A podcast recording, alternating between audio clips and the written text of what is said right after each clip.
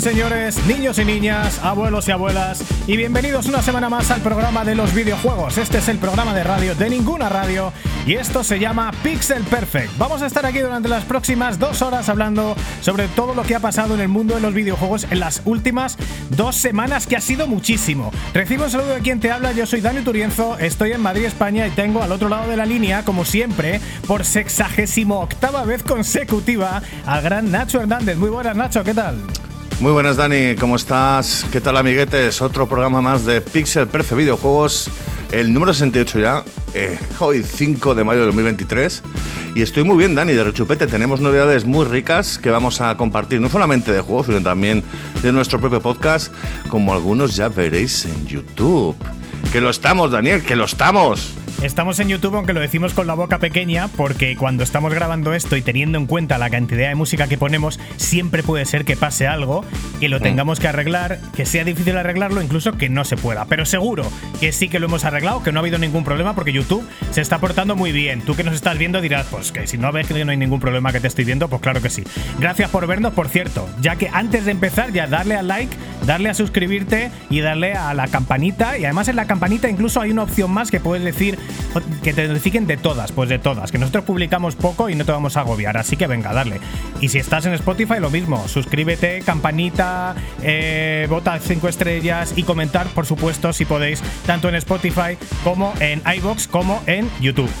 Eh, Nacho, tenemos un programa muy cargadito de cosas. No vamos a tener prácticamente ningún sumario, pero sí que vamos a tener. Recordar que acabamos de tener un, sorteo de un Game Pass y vamos a hacer un otro pedazo de sorteo para los Patreons. Sí, para nuestros patrons exclusivos de Patreons y también Amazon Prime, los que estéis en Twitch, también podéis eh, participar en estos sorteos. Hemos estado haciendo unos cuantos Twitch estos, estos días de que hemos hecho el podcast y hemos hecho unos sorteos que hemos, por ejemplo, ganado H6, una camiseta y una taza de Gengune y más Mike Barreto, Mike Barreto, otro de nuestros Patreons, uno de nuestros fans más queridos, es eh, se ha llevado la, taza de Gengune.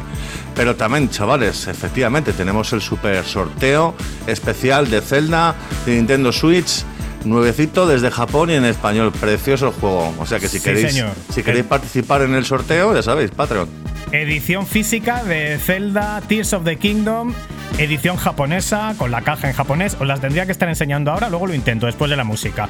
Eh, con sus pegatinitas y todo en japonés, pero el juego además funciona en cualquier idioma que lo pongas a la consola, es incluido el castellano. Así que nada, sorteo para los Patreons. Entre ellos, muchas gracias por estar en los Patreons a Shane, Gerardo Tagarro, Mike Barreto, eh, Mucha Niria, Alfonso Juanjo, Señor Trek, Mike Villar, Ismael Rodríguez, que nos hemos olvidado alguna vez. Importante, importante decirle a Rodríguez que al pobre le vamos como lleva cuatro meses siendo nuestro Patreon y se nos ha olvidado todas las veces.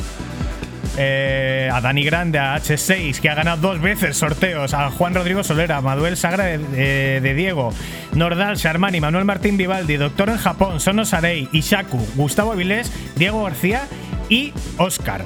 Eh, que es raro, que bueno, y también por supuesto a la gente que se nos ha suscrito en Twitch, pero es que ya se nos va, se nos va. sí, sí, esto habrá que empezar a decirlo al final del programa, amiguetes, porque tenemos muchísima energía, tenemos muchísimo contenido. Y Dani, ¿qué hacemos? Pues eh, esto está acabando ya lo que es la presentación, así que vamos a empezar ya con el contenido del programa. Vamos directamente, como no, arrancando motores. Gentlemen, start your engine.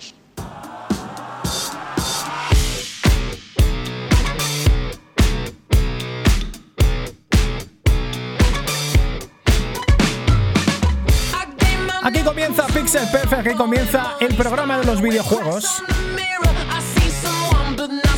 Aquí comienza el programa de radio de ninguna radio.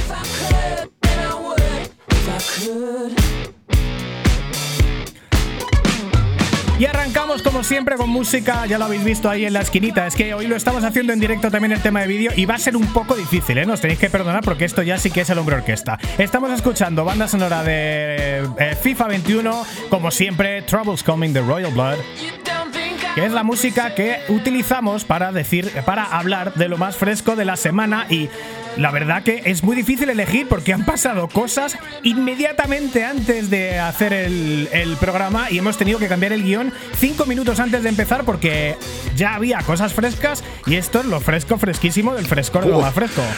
Lo otro era fresco, pero no tanto. Esto sí que es fresco, esto sí que es fresco, amiguito, porque básicamente hace unas horas Apple acaba de anunciar su dispositivo de realidad virtual conocido como Apple Vision Pro, con el que pretende poner en problemas tanto a Meta como a Sony.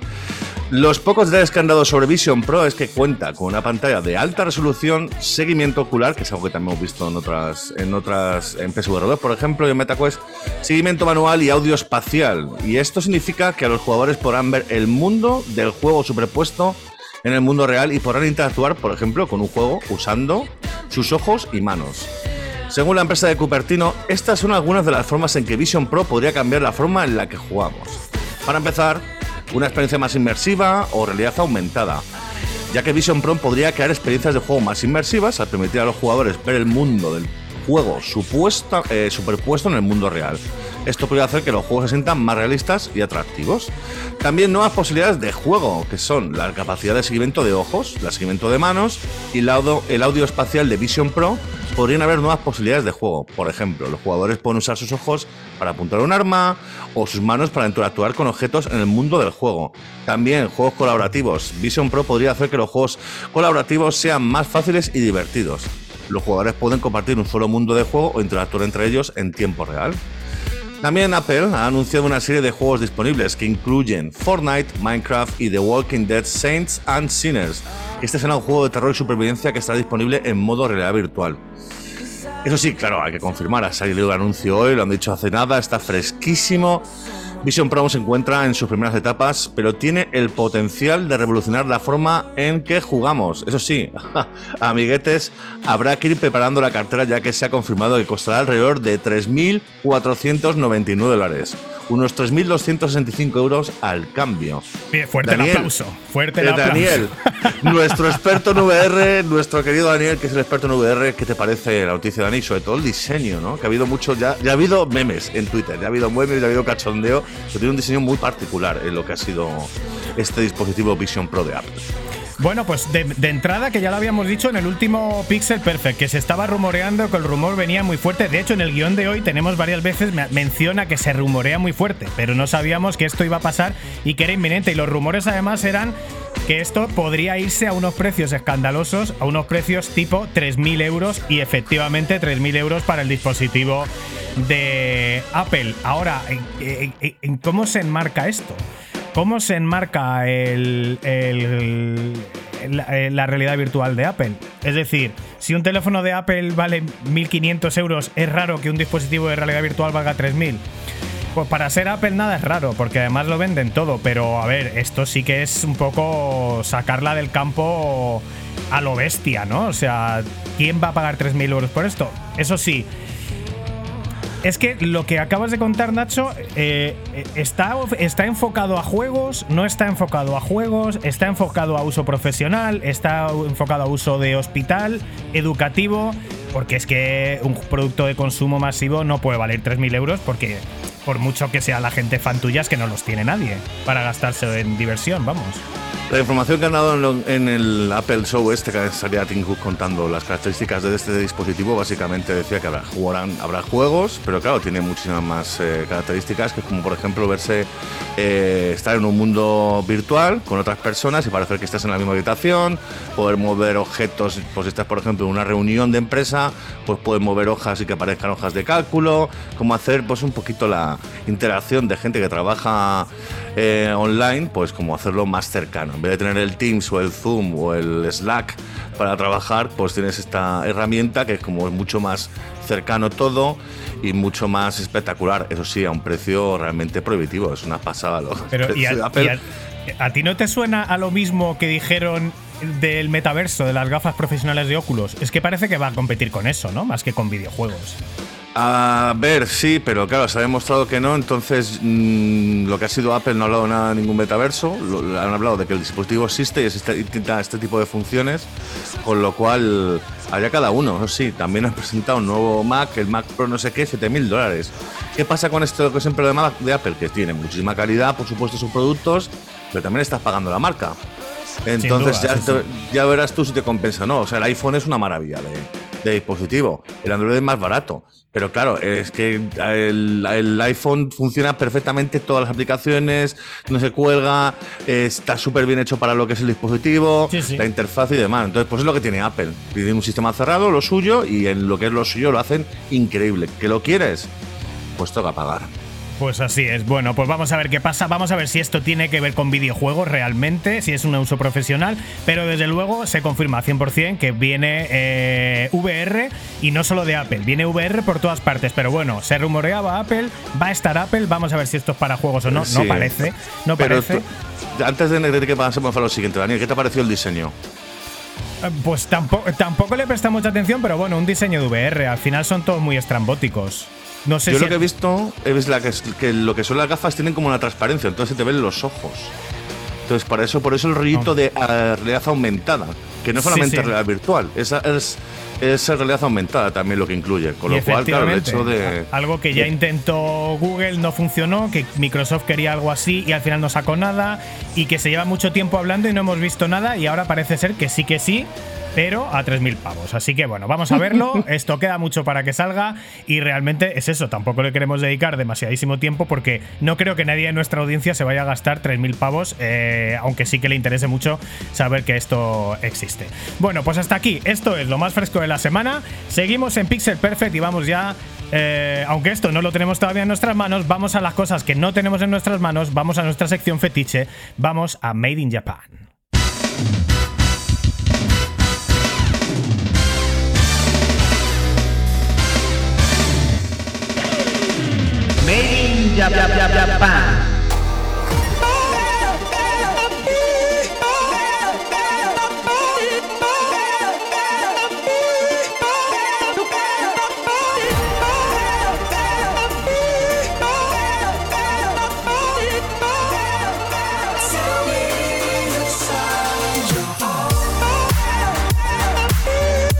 Seguimos en Pixel Perfect, seguimos en el programa de los videojuegos. Y estamos ya, Nacho, en la sección fetiche. Estamos con las cosas que no tenemos en nuestras manitas. Estamos en Made in Japan. Así es, Dani, y así es, amiguetes. Ya lo que nos habéis escuchado durante bastante tiempo, sabéis lo que es Made in Japan. Para los que no, pues en nuestra sección fetiche, como bien ha dicho Dani, en la cual pues hablamos de todo lo que no tenemos en nuestras mismas manos y hablamos de todo, ¿eh? De todo, desde hardware, desde software, desde previews hasta reviews. Y para esta semanita, para este número 68 de Pixel Perfect, tenemos otra presentación que ha habido más, muchos showcase esta, estas semanas y hemos tenido el de Apple esta tarde, pero hace unos días tuvimos el de Meta con su Oculus Quest 3. Así que Daniel, cuéntanos qué tal fue.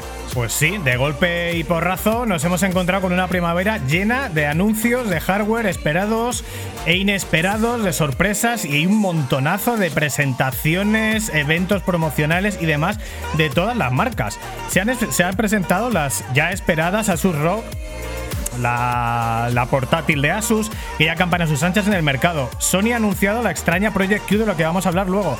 Se sigue rumoreando la PlayStation 5 Pro o la PlayStation 5 modular.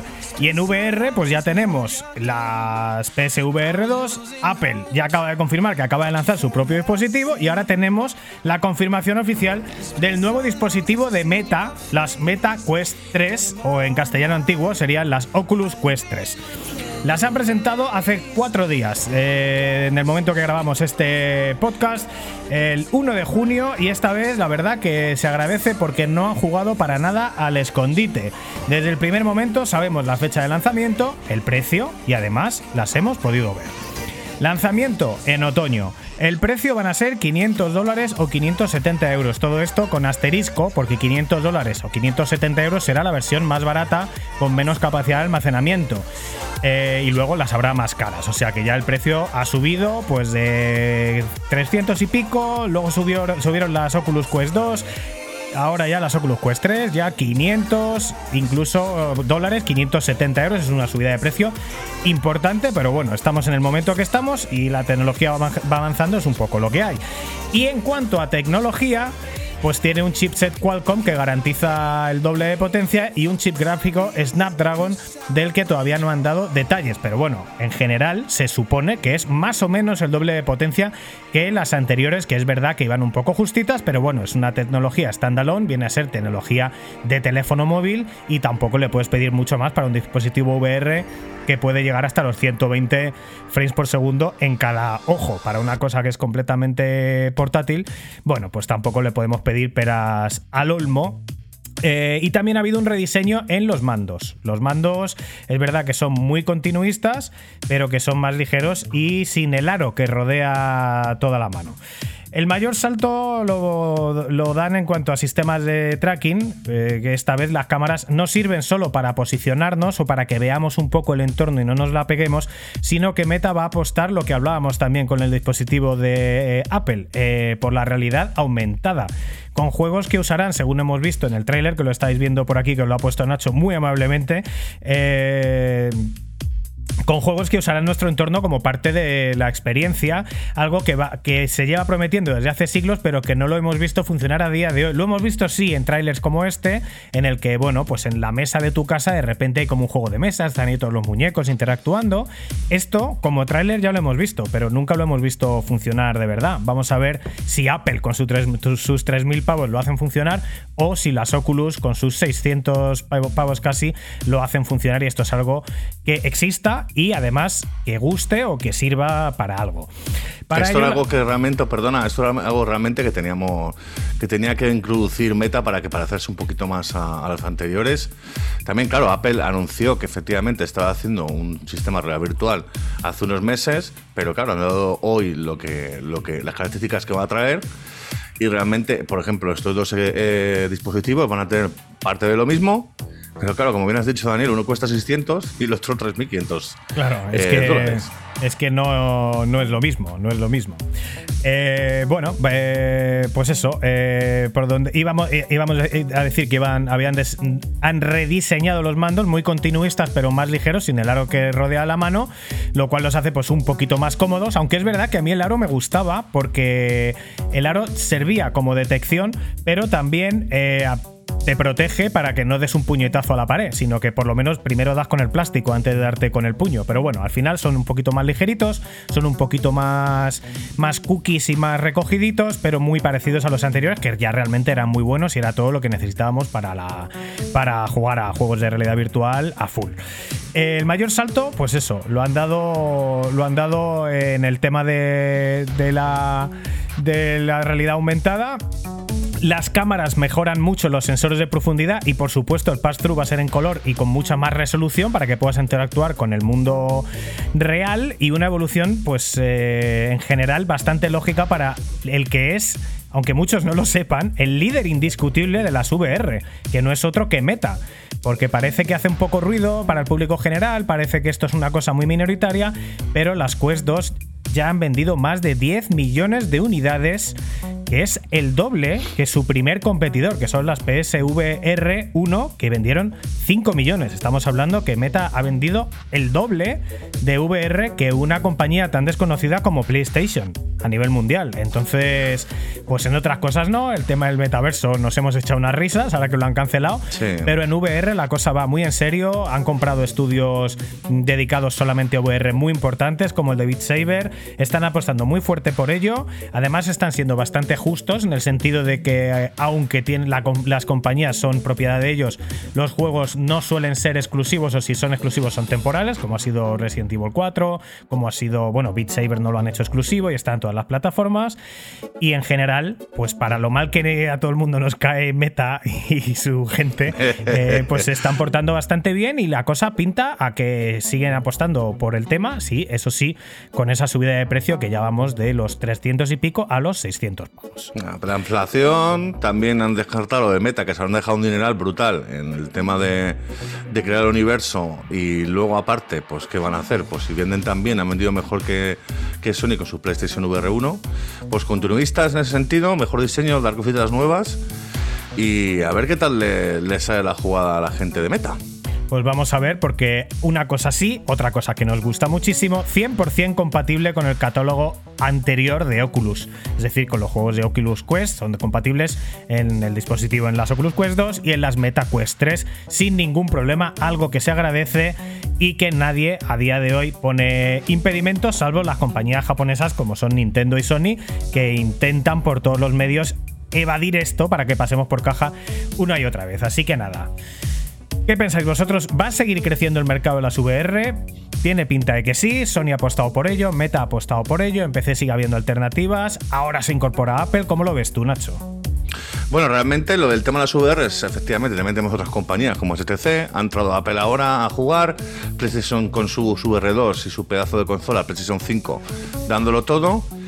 Eh, la cosa sigue hacia adelante. Son, llevamos muchísimos años de realidad virtual. Yo recuerdo máquinas de, de, recreativos con realidad virtual en su momento que movían cuatro polígonos a 3 frames por segundo. La, la tecnología está creciendo, está aumentando eh, efectivamente, que sigue siendo un engorro el tema del casco, que molaría más ponernos una, algo en la pupila y verlo perfectamente. Pues sí, pero de momento tendremos que tirar con esto. En un futuro a lo mejor la cosa se va reduciendo, se va haciendo pues no tan, digamos, compleja con el tema del casco, que a mí, además, hay una cosa muy buena, que por ejemplo el tema de las cámaras, muchas de las cámaras que otros cascos utilizan ya se han eliminado, ya todo está en el casco, un cable o sin cable, o sea que la cosa poco a poco va mejorando bastante. Tema VR, que si me interesa a mí o no, tú ya sabes, Daniel, que mejor en tu casa. ¿eh? que yo me mareo mucho. es que son muy de eso, es que las VR son muy de eso, son muy de tenerlas en un sitio, ir de vez en cuando y jugar un ratito, ¿no? Lo que era un poco para mí, ¿eh? Para mí es un poco, si yo las tengo y me encanta poder de vez en cuando, igual que tengo toda la parte de retro y me encanta de vez en cuando jugar retro, pero creo que es muy difícil que se convierta en mi forma principal de entretenimiento, sobre todo por el tema de estar tan encerrado en un mundo y tal, que hay veces que te apetece mucho, pero que tampoco mola mucho salir por completo en la realidad por largos periodos de tiempo. Os lo preguntamos a vosotros, ¿tenéis VR? ¿Estáis interesados en ello? ¿Creéis que esto tiene futuro? ¿Se está quedando Xbox atrás al no subirse a este barco? Pues nos lo mm. dejáis aquí en la cajita de comentarios, tanto en YouTube como en iBox, como en Spotify, que en todos los podemos hacer, y los leeremos en el próximo Pixel Perfect, el Pixel el Perfect número 58. 69. 59, 69. o lo que sea. En el próximo episodio.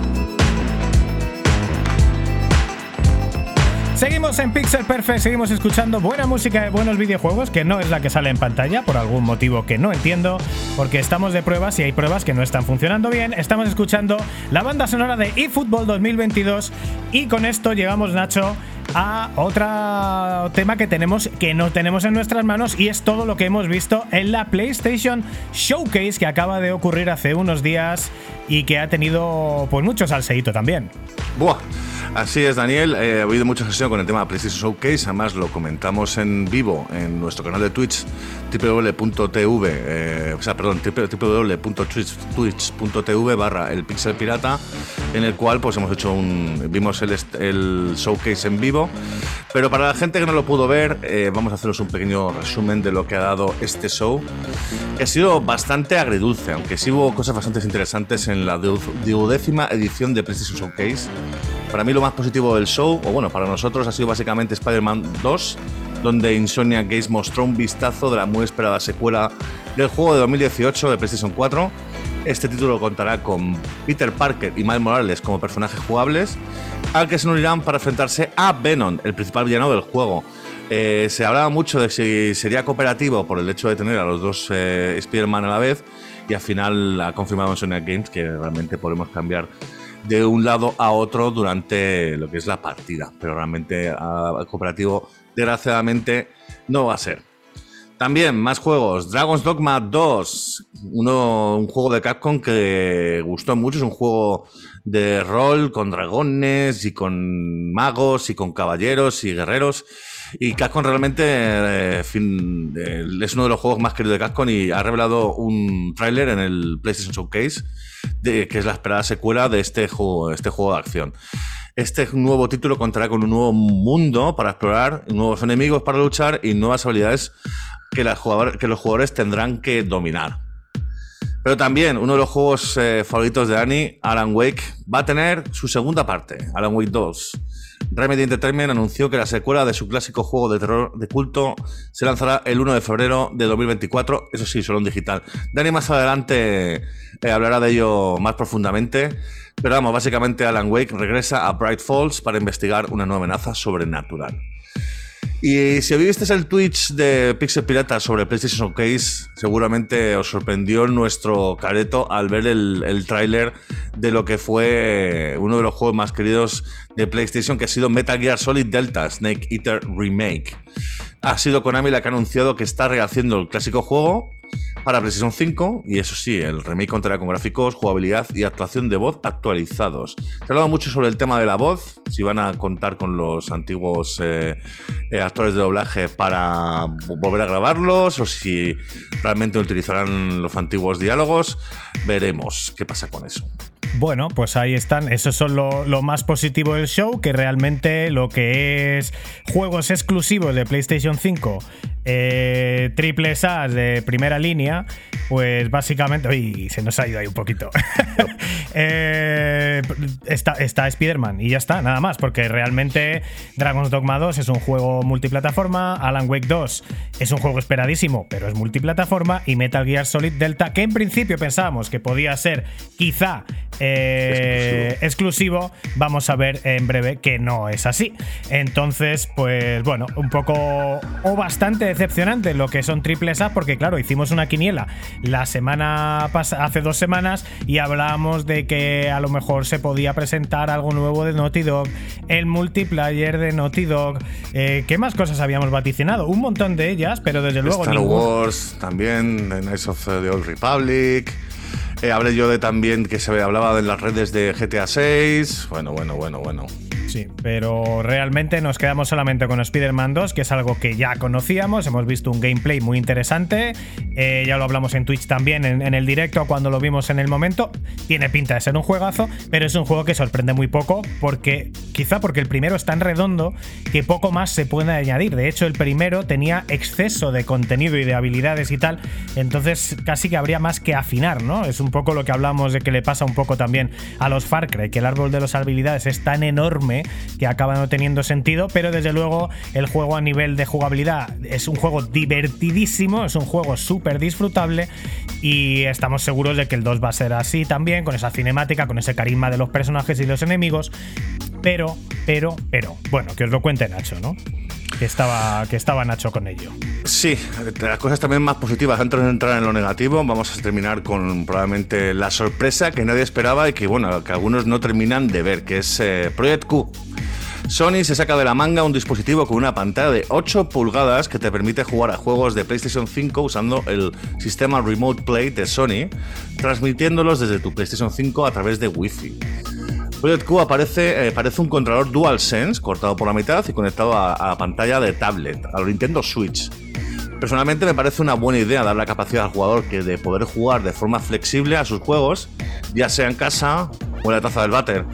Pero bueno, parece que la batería será de unas 4 horas, lo cual tampoco es mucho.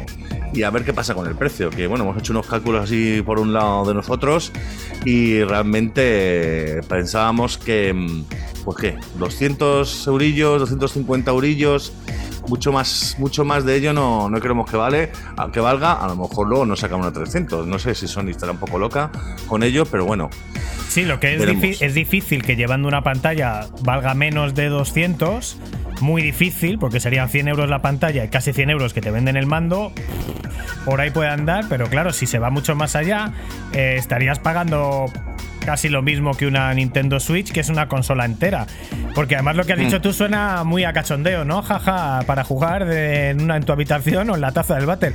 Pero es que no te permite más, porque tienes que estar en la misma wifi que tu consola. Entonces es un juego remoto, pero no tanto.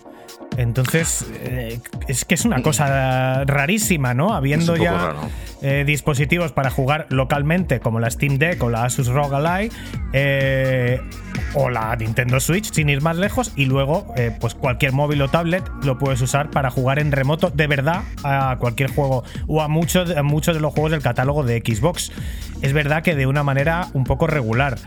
Y luego a nivel de novedad tecnológica es que esto se puede hacer con una PlayStation Vita. Y eh, si tienes un PC, puedes jugar remotamente a tu propia consola desde el PC con la aplicación de PlayStation, eh, la PlayStation App. Entonces, bueno, sí, amplía el catálogo para el que lo quiera, pero claro, es una cosa como. Nos ha dejado bastante fríos y no sabemos dónde está el target y a qué tipo de persona le. Salvo coleccionistas o una necesidad muy específica, le interesa esto, pero probablemente ellos habrán detectado una demanda en el mercado, porque si no, no se hubieran sacado esto de la manga, ¿no? Con todo el I que lleva hacer un cacharro de estas características.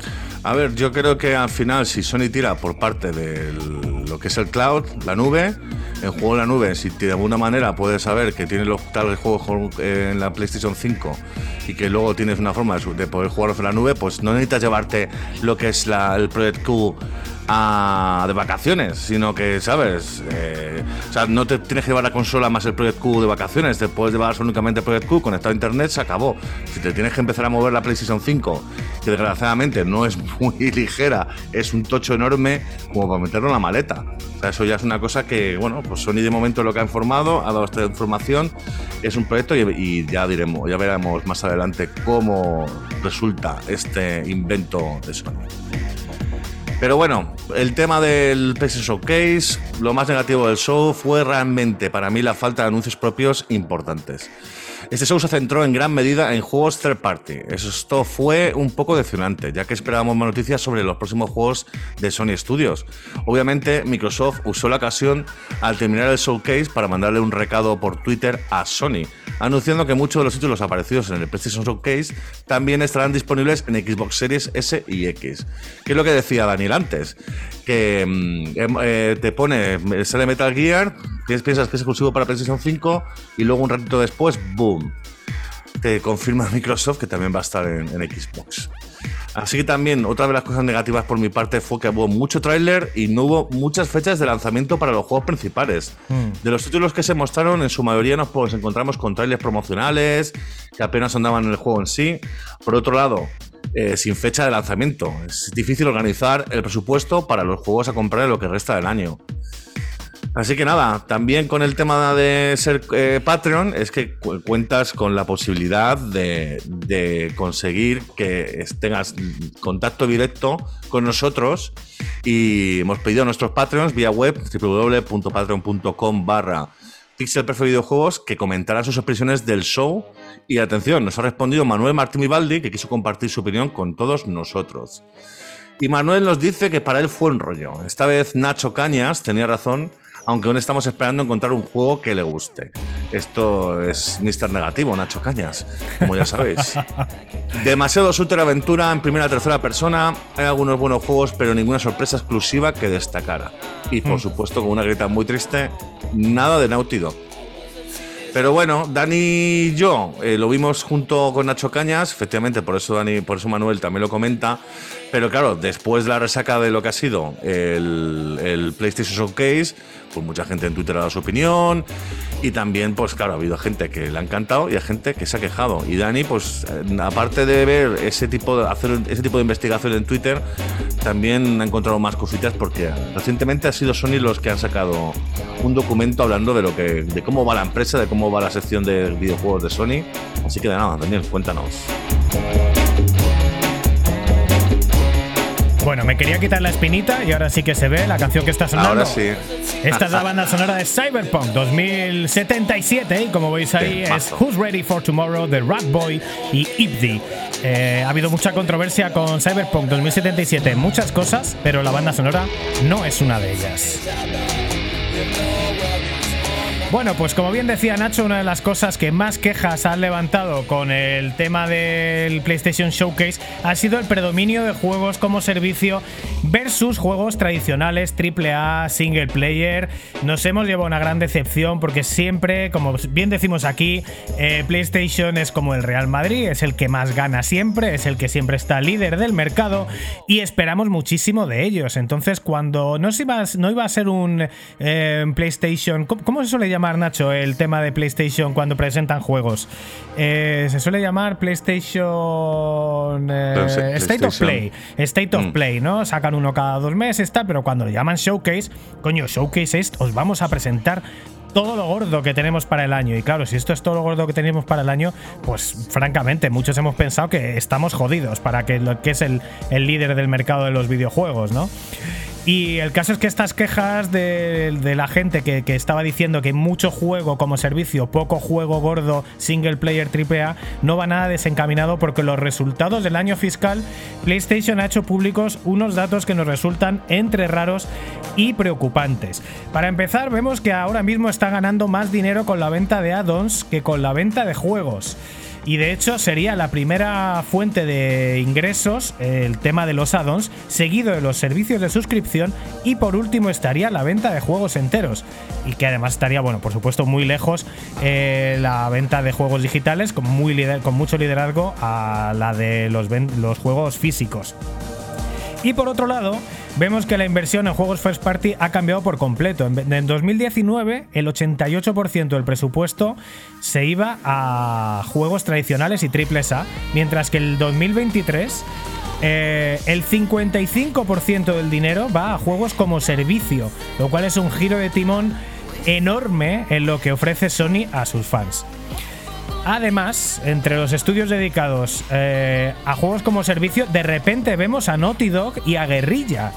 Que ya sabes que Naughty Dog, bueno, pues eh, Uncharted eh, y The Last of Us y Guerrilla, Horizon y Killzone son juegos single player de los mejores que se hacen, ¿no? Y ahora, pues esto nos da a entender que vamos a ver menos de estos, menos de estos juegos, de, menos juegos de estos estudios y más espaciados entre sí a favor de cosas como el multijugador de Last of Us, que ya veremos si sale, por cierto, eh, y hmm. quizá algún multiplayer en el mundo Horizon. ¿Tú cómo lo ves, Nacho?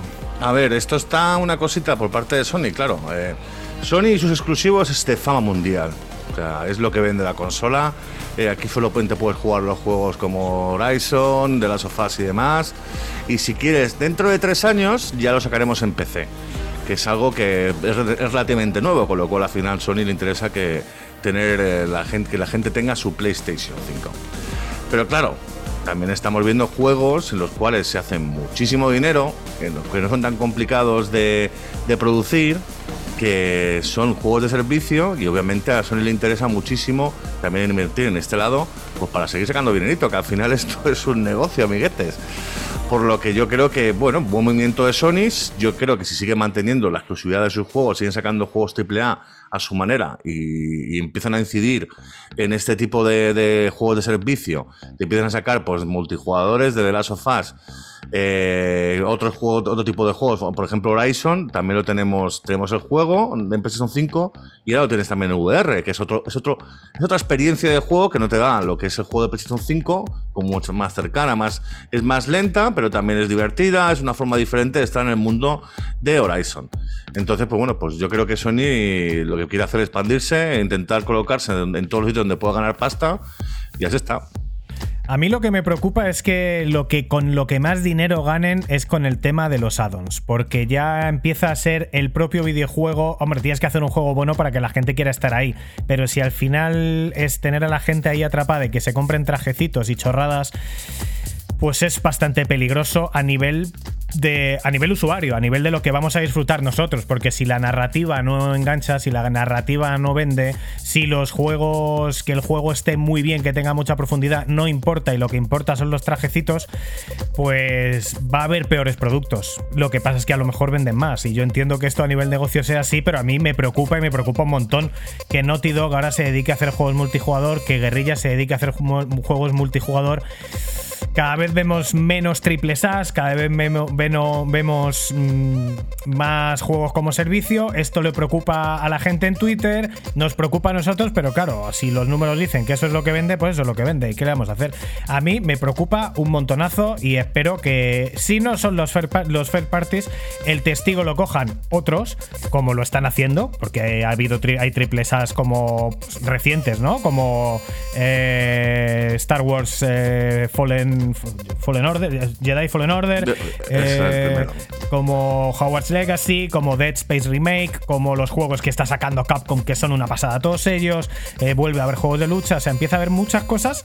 Eh, y bueno, si al final las compañías se dedican a sacar exclusivos mm, que sean como servicio y los juegos interesantes son multiplataforma, coño, pues ahí igual sí que ganamos todos, ¿no? Porque al final podemos jugar todos un poco de todo, menos a los de Nintendo, que esos sí que no son casi ninguno juegos como servicio y son todos single player. Bueno, yo creo que no es incompatible eh, el hecho de sacar, eh, de que un estudio eh, pueda sacar un juego de AAA y luego que se enfoque en el multiplayer para hacer X.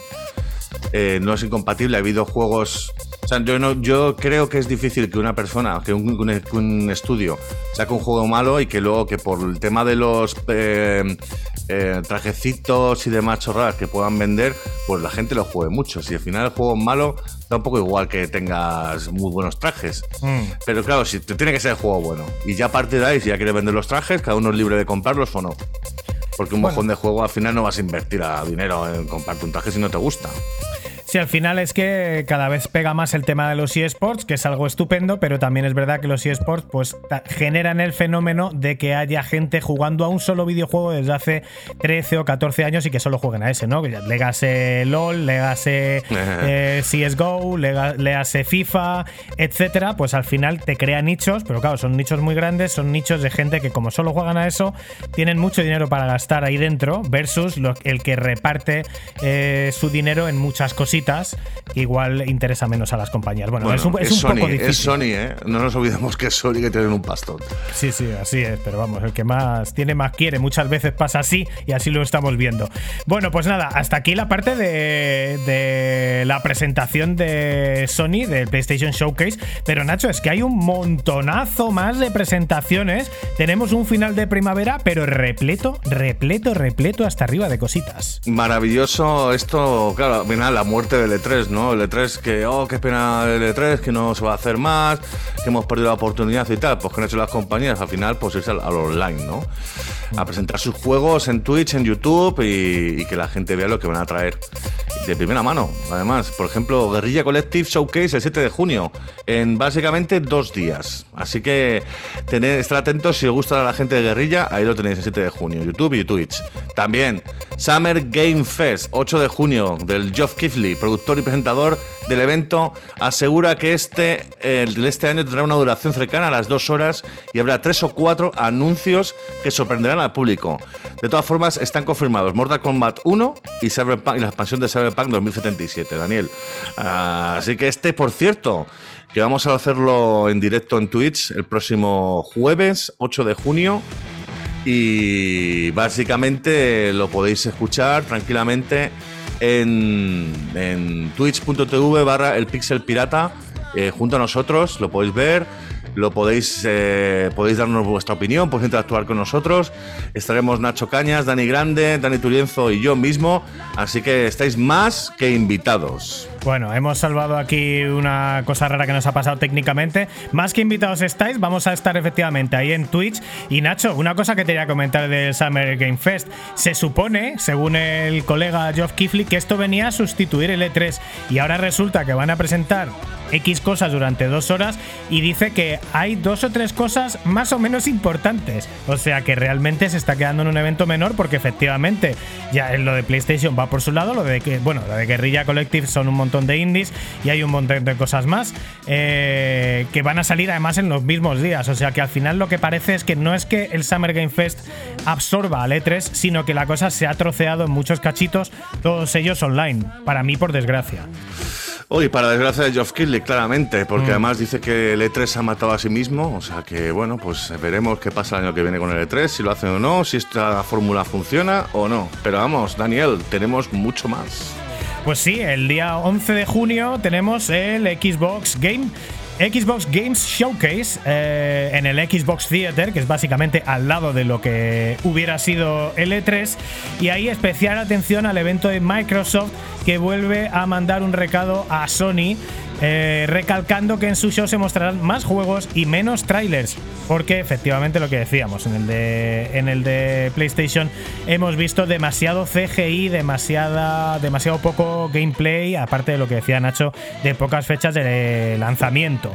Ojo, veremos seguro Starfield en su máximo esplendor y se oyen rumores de que Fable podría aparecer en jugable tras tres años de lanzamiento de su tráiler. Ha habido ahí mucho rumor, eh, ha habido unos mini trailers en Twitter de Xbox que la música recordaba que había como una especie de purpurina en el suelo y eso decían que Fable. Luego ha salido alguien de Xbox a decir, no, no, que no estamos dando pistas de nada. Pero claro, a lo mejor es XD, XD. No lo sé, desde luego, eh, tarde o temprano las cosas tienen que ir llegando. Hombre. En algún momento tendrá que salir Fable, porque el Facebook ya lo anunciaron hace tiempo y han puesto un, pusieron una intro en su momento. Dios mío, expectación como del Elder Scrolls 6. Oh, Dios mío, va a salir. Pero no han vuelto a mostrar nada. Así que esperemos que en este Xbox Game Case, el 11 de junio, aparezca. Esperemos, esperemos. Desde luego, yo creo que han tenido que tomar nota también de que, bueno, es que no le da tiempo a tomar nota de, ya, porque ya estará hecho. Pero deberían tomar nota de lo mal que ha ido el showcase de Sony y sería un momento de dar un puñetazo encima de la mesa y decir, oiga, que yo tengo todo esto, ¿eh? Que se habla de que ha habido muy poco de Xbox, pero tampoco es verdad, es que hay pocos de todas, porque ahí están los Grounded, ahí está Forza Horizon 5, va a salir Forza Motorsport ahora en breve, eh, en fin, hay un montón de... Eh, ahí está Hi-Fi Rush, ahí está es verdad que no son súper triples a muchos de ellos, pero cositas hay, cositas hay, pero le falta ahora dar el empujón a Xbox y lo que decimos siempre, necesitamos que Xbox ponga contra las cuerdas a, PlayStation porque gracias a Xbox Game Pass tenemos a las suscripciones buenas de PlayStation y si, y si pisa el acelerador Xbox forzará a que PlayStation también se vea obligado a pisarlo. Bueno, Nacho, pues eh, Guerrilla, eh, Summer Game Fest, eh, Xbox Showcase, pero hay más cosas todavía. Sí, otro evento, PC Gaming Show, también el 11 de junio, y está organizado por PC Gamer. Y entre los títulos confirmados, atención, está Baldur's Gate 3, ¡uh, qué ganitas de este, que por fin sale en agosto. No puedo esperar a jugarlo, chavales. Dune Awakening, Frostpunk 2, eh, Frostpunk 2, también PAX Day y el próximo juego de los creadores de Don't Starve y Mark of the Ninja, Clay Entertainment. Eh, no conozco ninguno de esos, excepto los Games, soy un friki del robo. Pero bueno, chavales, que sepáis que habrá un total de 55 juegos y 16 de ellos totalmente nuevos. Que con esto, Dani, ¿qué queremos decir? Que no han sido anunciados, o que mm. son nuevecitos, nuevecitos. Entiendo que no será, que no será, que no habrán sido anunciados, pero creo que no habrá gran cosa gorda, salvo Baldur's Gate, porque yo creo que sí que lo sabríamos. Cosa rara. Yo de los que has dicho conozco a pocos, conozco, conozco el Don't Starve y sobre todo el Mark of the Ninja, que es un juego que me gustó mucho, un 2,5 de, de, ninjas, eh, muy interesante, pero que se hacía muy cortito y veremos a ver si esta gente, pues, o a lo mejor sacan algo, eh, una segunda parte o algo por el estilo que sea un poquito más largo porque ha demostrado que en, que en el tema indie van bastante bien.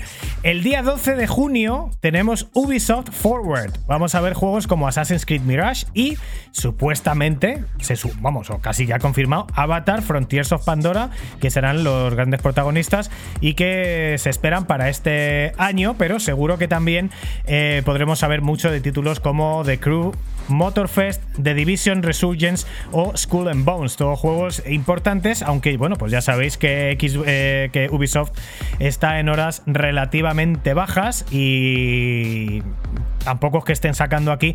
Avatar yo creo que es la esperanza de ellos porque lo que se vio de Avatar era una cosa absolutamente bestial. Y yo creo, Nacho, que era además Unreal Engine 5, que seguimos hablando de Unreal Engine 5, pero no llegan cosas de Unreal Engine 5 ya va siendo ahorita. Ya va siendo ahorita, tampoco cuando fue anunciado Unreal Engine 5, básicamente hace un año y pico, ¿no? Eh, la gente, puede ser algo más, sí algo más. La gente necesita, bueno, la gente, los estudios necesitan hacerse a ello, necesitan saber cómo controlarlo para empezar a, darle todo su potencial. Y hay que desarrollar los juegos que al final ahora mismo se está tardando entre 4 y 6 años. Entonces, claro, es normal que, no acaben de salir, pero con todo lo que se ve tenemos unas ganas tremendas de ver, cómo es esa evolución. Hellblade va a ser uno de los primeros juegos que van a salir próximamente con el tema de, de Unreal 5. Y por cierto, uno que se nos ha escapado y no lo he puesto aquí por orden, mea culpa, es Devolver Digital, que ha anunciado que su presentación anual Devolver Direct regresará el 8 de junio de 2023. La presentación se transmitirá en vivo en Twitch y YouTube en la noche del 8 al 9 de junio de 2023 a las, a las horas a 12 de la noche, hora peninsular. Y básicamente, Devolver Digital, conocida por ser una. O sea, por hacer unos indies brutales y presentar unos indies brutales, pues si os gustan los indies, seguro que será un viaje salvaje. Y mira, estamos escuchando la banda sonora de uno de ellos, nada menos que la banda sonora de Hotline Miami. Y ahora sí que me salen las cosas bien porque esto es Inner Animal de Scato, la banda sonora de Hotline Miami. Y bueno, hasta aquí, Nacho, la sección de Made in Japan, larga, larguísima, con lo más fresco, largo, larguísimo, casi acercándonos a la hora de Pixel Perfect. Así que, pues si te parece, campanita. Campanita y se acabó. No, campanita y recordatorio para que suscribiros a Spotify, Vox, a nuestro podcast, a nuestro canal de YouTube también, Pixel Perfect Videojuegos en YouTube. Y ya, si os queréis tirar el rollo, darnos cinco estrellas para que seguir subiendo, para decir que la gente nos siga conociendo, porque gusta lo que hacemos, porque además estamos intentando que gracias a nuestros Patreon mejorar el podcast de todas las maneras posibles, teniendo más contacto con vosotros. Aparte, luego subiendo vídeos de lo que hacemos. Ahora mismo este podcast es nuestro podcast experimental, que estamos grabando el podcast en vídeo, que subiremos YouTube próximamente, como mm. máximo dos días. Así que nada, ya hemos, grabado más en vídeo, pero este es el primero que además de hacer todo el sonido en directo, también hacemos el vídeo en directo, lo cual tiene triple tirabuzón. Así que eh, os pediríamos disculpas por los errores, pero no lo vamos a hacer, porque bastante hacemos aquí por llegar el contenido allá donde estéis. Eso iba a decir, Daniel, que es nuestro primero. Eh, si nos estamos quitando la virginidad a esto de hacer la realización a la vez que estamos haciendo podcast. A lo mejor notáis un poquito así de tembleque, pero bueno, poco a poco pillaremos práctica y nada, ya lo sabéis, amiguetes, suscribiros, visitad. Y algún día os contaremos el sarao técnico que significa esto para que eh, las cosas estén físicamente aquí y Nacho pueda pinchar las cámaras desde su casa con un mando de la Xbox. Francamente, creo que hemos conseguido algo revolucionario en el mundo del en el mundo del podcasting. ¿Que quieres un loop? Pues toma un loop. ¿Que si quieres la cámara de Dani? Pues toma la cámara de Dani. ¿Que si quieres la de los dos? Pues toma la de los dos. ¿Que me quieres ver el careto a mí? Pues me ves el careto a mí. y todo eso lo hace Nacho en directo y lo tiene que es una cosa, la verdad que yo me sorprendo de mí mismo. Bueno, señoras y señores, hasta aquí Made in Japan. Qué placer hacer este podcast para vosotros y estar aquí haciendo esto con Nacho. Eh, nos falta que esté Lucy en directo aquí, pero lo vamos a conseguir. Pero aunque no esté en directo, la tenemos por aquí y os va a recordar dónde nos podéis encontrar en Twitter y también en Instagram. Síguenos en Twitter, arroba el Pixel Podcast.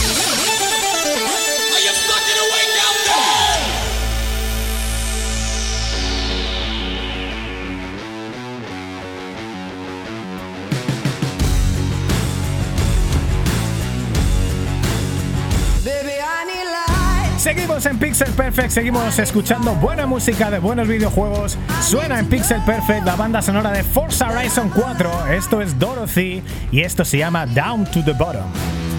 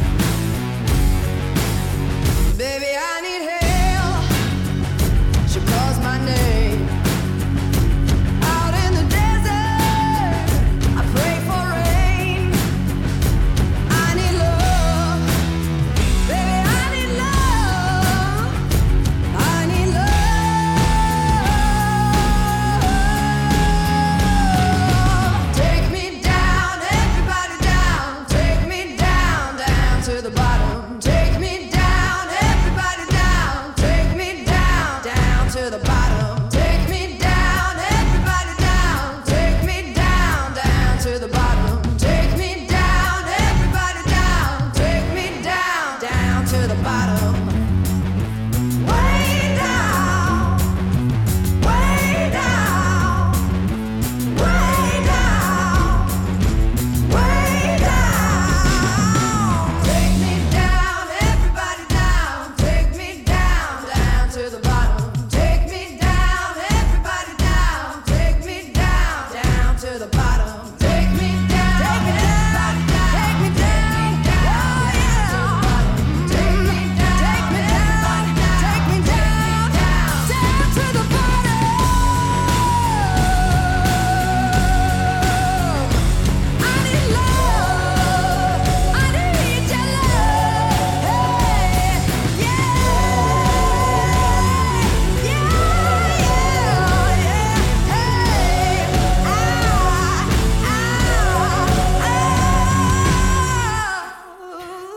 La banda sonora de Forza Horizon 4 repite en Pixel Perfect Dorothy con otro tema que se llama Down to the Bottom porque nos está encantando, nos está encantando Dorothy. Y es un grupazo con esta cantante, esta vocalista tan cañera, con este rock sucio a lo Royal Blood, a lo un poco con ese rollo blues rock. Y estamos buscando que vengan a tocar a España y no vienen porque aquí no les conoce nadie. Aquí parece ser que solo conocemos el magnífico y maravilloso reggaetón del que nosotros renegamos tanto y tantísimo. Seguimos en Pixel Perfect, vamos directamente a las noticias. Pixel Perfect.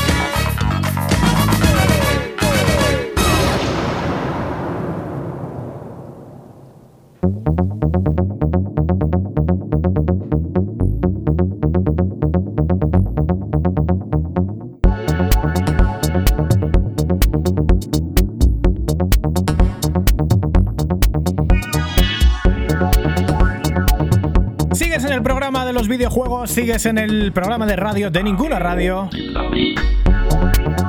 Escuchamos la banda sonora de Wipeout 2077. 2077, Nacho. 2097, 2097. 2097. 2097 es, de, es eh, nuestro querido Wipeout y 2077 es nuestro querido Cyberpunk. Y bien, como bien ha dicho Dani hace un momentito, ya estamos en noticias, ya estamos dándolo todo eh, y se me acaba de ir el mando, con lo cual hemos visto otra cosa que no tenemos que ver. Total. Cosas del directo, no pasa nada. entramos en noticias y volvemos al temita de marras, de que tanto os gusta a algunos, que tanto detesto yo, que no es otra cosa que el salseo Microsoft Activision Sony. Daniel. Pues sí, el salseo Xbox Activision sigue vivo. Hace ya mucho tiempo que nosotros, y como bien dice Nacho, eh, nos hartamos de él, pero ahora eh, lleva tanto tiempo con nosotros que es como nuestro bebé. Nos planteamos cómo será la vida sin esta matraca diaria, esta matraca día y noche con el tema del salseo de Activision. ¿Cuánto tiempo llevamos con esto, Nacho? ¿Cuánto tiempo llevamos de salseo Activision, eh, Activision Xbox? Yo creo que bastante, o sea, desde. llevamos el podcast número 50 y algo, ¿eh? Yo creo que cuando sacamos, sacamos la noticia. Es que 51, llevamos. O sea, un montón. Yo recuerdo que eran Navidades, que era hacía fresquito cuando Pues sí, comentamos sí. la noticia. Pues más de medio año y bueno, hay no hay novedades en Estados Unidos. Espera, que me pincho yo. No hay novedades en Estados Unidos, pero sí las hay en Corea del Sur, un país en el que a día de hoy pues tiene un enorme peso específico en el mundo de los videojuegos. Es verdad que mucho más en el tema de los eSports, pero ahora mismo es un país importante y en Corea el resultado ha sido una aprobación sin condiciones aparentemente motivado por la poca popularidad tanto de PlayStation como Xbox en ese país donde eh, pues son los PCs y los eSports lo que los petan de manera de tal manera que las competiciones se emiten en directo y en prime time en los canales de televisión estatales. Mientras tanto, ¿ibas a decir algo aquí, Nacho? Eh, básicamente quería comentar aquí, para hacer un recordatorio a la gente que nos ve eh, y que nos escucha de Alex Show, que hizo un pedazo de documental. ¿O no, ¿Lo ha sacado ya o no lo ha sacado ya aún? Creo que Daniel. sí. Creo que sí. ¿Lo ha sacado ya? Ok, pues nada, que lo sepáis, que este un documental, ya lo pondremos también en, tweet, en Twitter, que Alex Show hizo un, una- un documental cultural sobre lo que significan los juegos de esports en, en Corea del Sur, y como bien ha dicho Dani, mucho eSport y mucho PC y poco consolas. Así que nada, Dani. Y con entrevistas a desarrolladores de juegos como Crossfire, que es uno de los juegos que se vieron en el PlayStation Showcase, juegos como servicio, que Crossfire ha sido durante muchos años, o durante varios años seguidos, el juego que más ha ingresado a nivel mundial, aunque sea un juego que en Europa conozcamos más bien poco. Pues esto en Corea. En Corea lo han aprobado sin ninguna condición. La verdad que más o menos han dicho, "Pues a nosotros nos da igual. Que aquí esto, estos productos no venden y por lo tanto nos da igual. Mientras tanto, la Comisión Europea ha sacado un comunicado explicando que la aprobación del acuerdo tiene unos motivos y que dicen que Xbox vende en Europa cuatro veces menos que PlayStation, por lo que evidentemente eh, no hay un problema de competencia a favor de Xbox, más bien todo lo contrario, que es normal que hagan movimientos para intentar balancear esto que no habría problemas de la competencia, sino que avivaría la competencia, ¿no? Más o menos. Y de hecho consideran que sería contraproducente para ellos establecer Call of Duty como una exclusiva de Xbox. Y efectivamente, pues es así, ¿no? Porque si vendes muy poco y tienes muy poco mercado, pues por lo menos puedes hacer dinero vendiendo para la competencia, mientras que vas equilibrando la balanza. Eh, Eso- sí, Sí, sí, perdona, continúa. No, termino. Eh, que eso es lo que al final decía Microsoft, que mira, te damos 10 años de licencia para que puedas tener eh, tiempo para hacerte tu propio Call of Duty, que el juego no lo vas a perder durante 10 años, te damos todas las facilidades y al final no, no han pasado por lo que ha sido el aro, o sea no sé. Veremos qué pasa con eso. Pues, eh, pues eso, eh, básicamente en eh, esto es lo que hay en Corea, esto es lo que hay en Europa y en Reino Unido ya sabéis que Xbox se ha estrellado, le han dicho que no, que no, que no, pero Xbox ha llevado el asunto a los tribunales, como ya os hemos dicho, y aparentemente estos tribunales deben ser rapidísimos, es una cosa que no estamos acostumbrados en España, y se van a pronunciar este mismo mes. o sea que ya sabremos algo.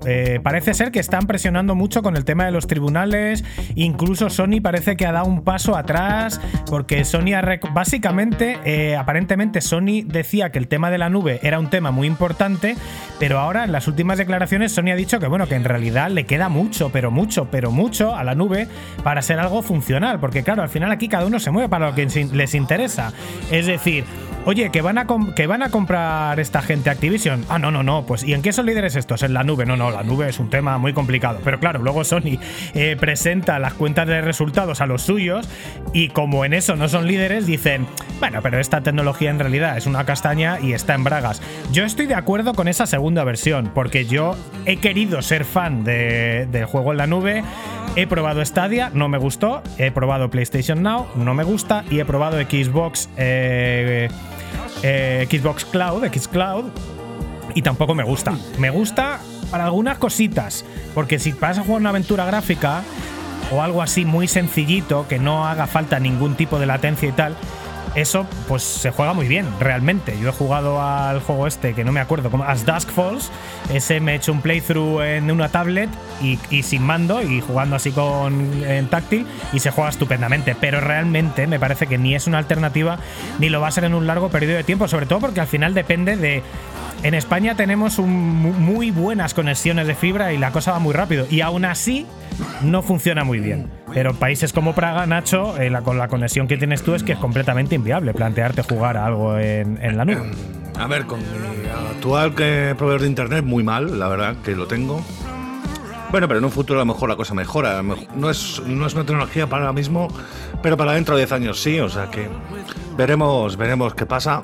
Con ello realmente yo creo que cuanto más flexibilidad tenga el jugador para poder elegir dónde quiere jugar, mejor. Que de momento esa tecnología no funciona, veremos en un futuro, Daniel.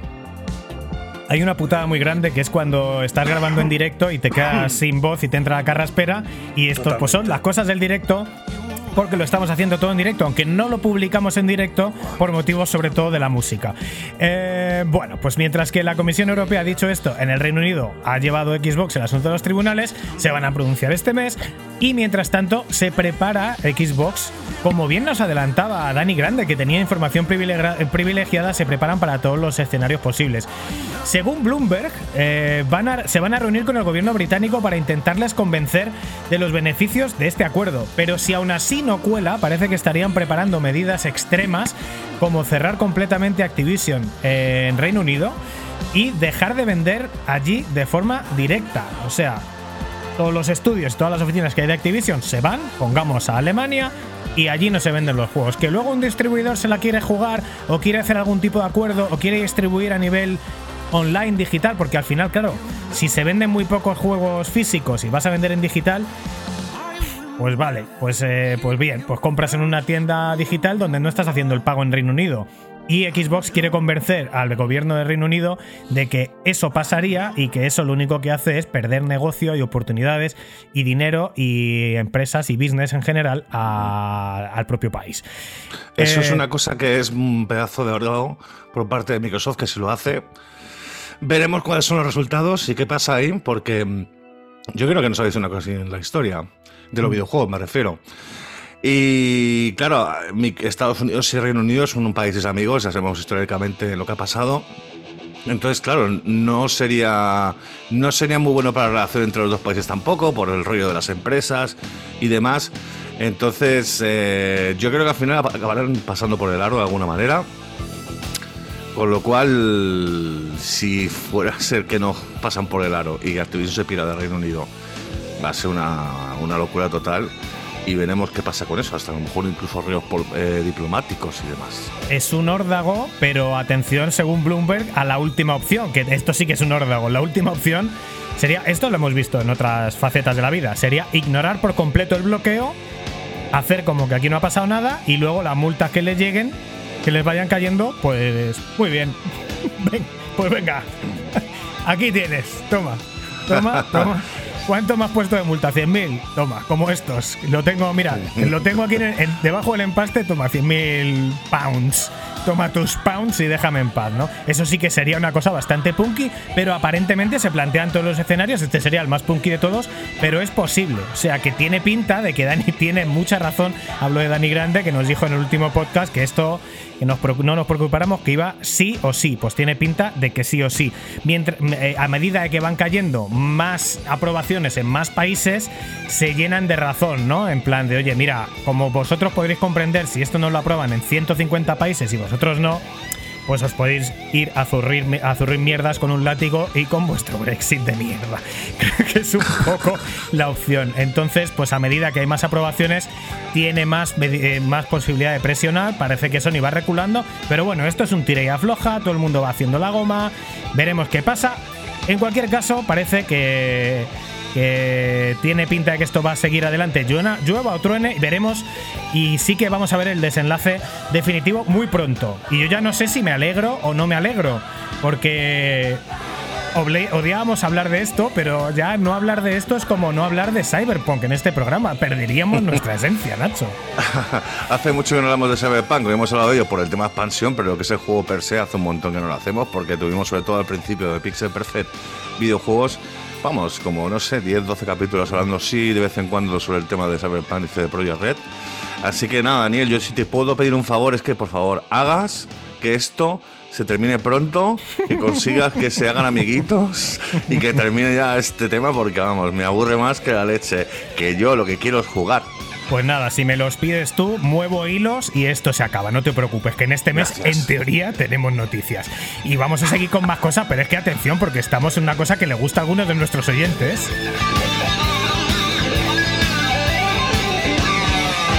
La banda sonora ultra retro de Mega CD de F1 Beyond the Limit. Con este guitarreo extremo a lo Joe Satriani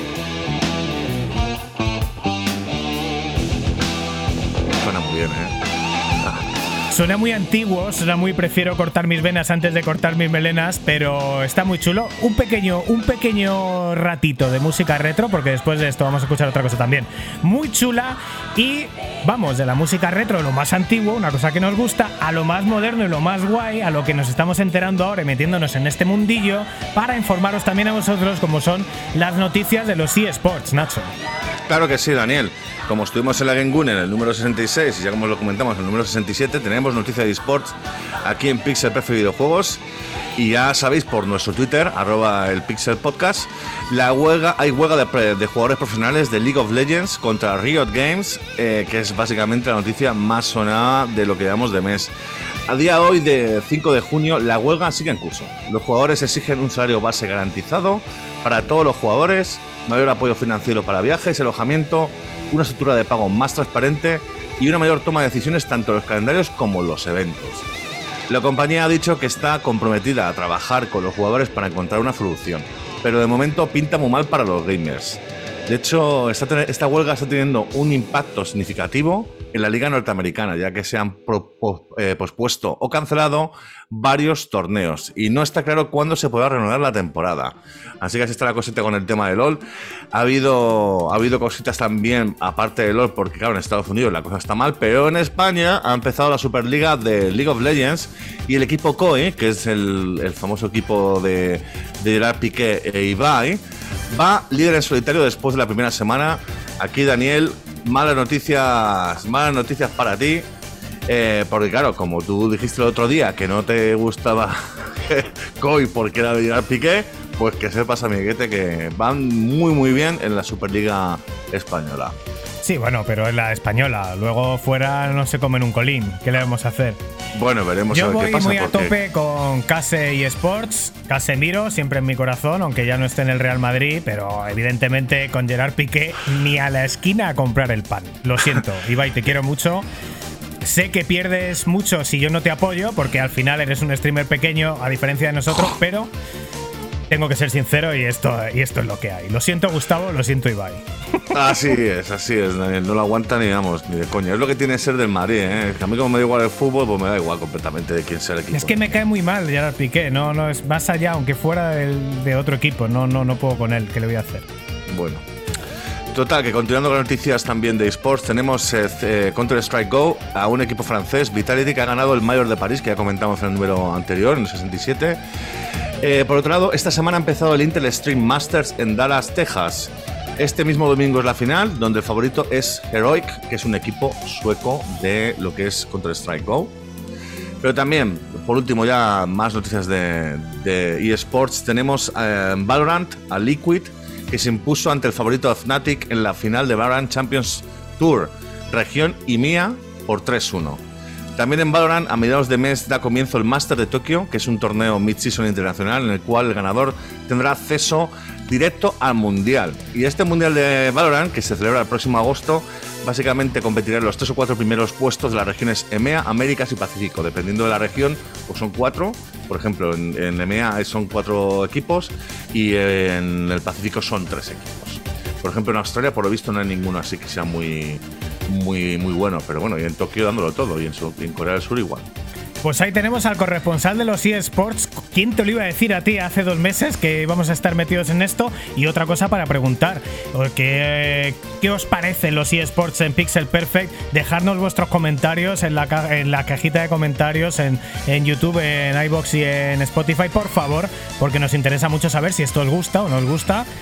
Tampoco es que vayamos a adaptar el contenido 100% a lo que nos digáis en los comentarios, pero nos encanta saberlo. Y aparte, también deja tu like y, tu suscripción, que realmente ayuda muchísimo a que esto siga vivo. Por supuesto, también puedes eh, mirar nuestro Patreon en www.patreon.com barra pixelperfect videojuegos y además ahí puedes entrar prácticamente cada semana en un concurso. Básicamente es podcast, concurso, podcast, concurso, podcast, sorteo. Y este mes, en junio, vamos a sortear para nuestros Patreons una edición japonesa física de Tears of the Kingdom del nuevo Zelda. Chicos, ¿dónde te regalan eso? Y además en un sitio que solo tiene a día de hoy 22 Patreons. Las posibilidades de ganar son enormes. Y el precio muy baratito. O sea que es más barato que suscribirse a un canal de Twitch o de, o de YouTube. O sea que ya más fácil no te lo podemos poner. Gracias a Gerardo Tagarro por regalarnos ese juego para que nosotros lo podamos regalar, que nos lo ha traído directamente de Japón. Y Totalmente. ya está, de la promoción, la promoción. Y volvemos, eh, continuamos en noticias. Y Daniel, tenemos el honor de Asociación Española de Videojuego 2022, que es un anuario que ya hemos comentamos hace un año para ver cómo está yendo la, la industria española del videojuego, tanto en lo que es el propio sector como las empresas, como el apoyo institucional, también con, la- con los jugadores, cuántos jugadores hay. Así que nada, Daniel, cuéntanos ahora en Pixel Perfect Videojuegos número 68.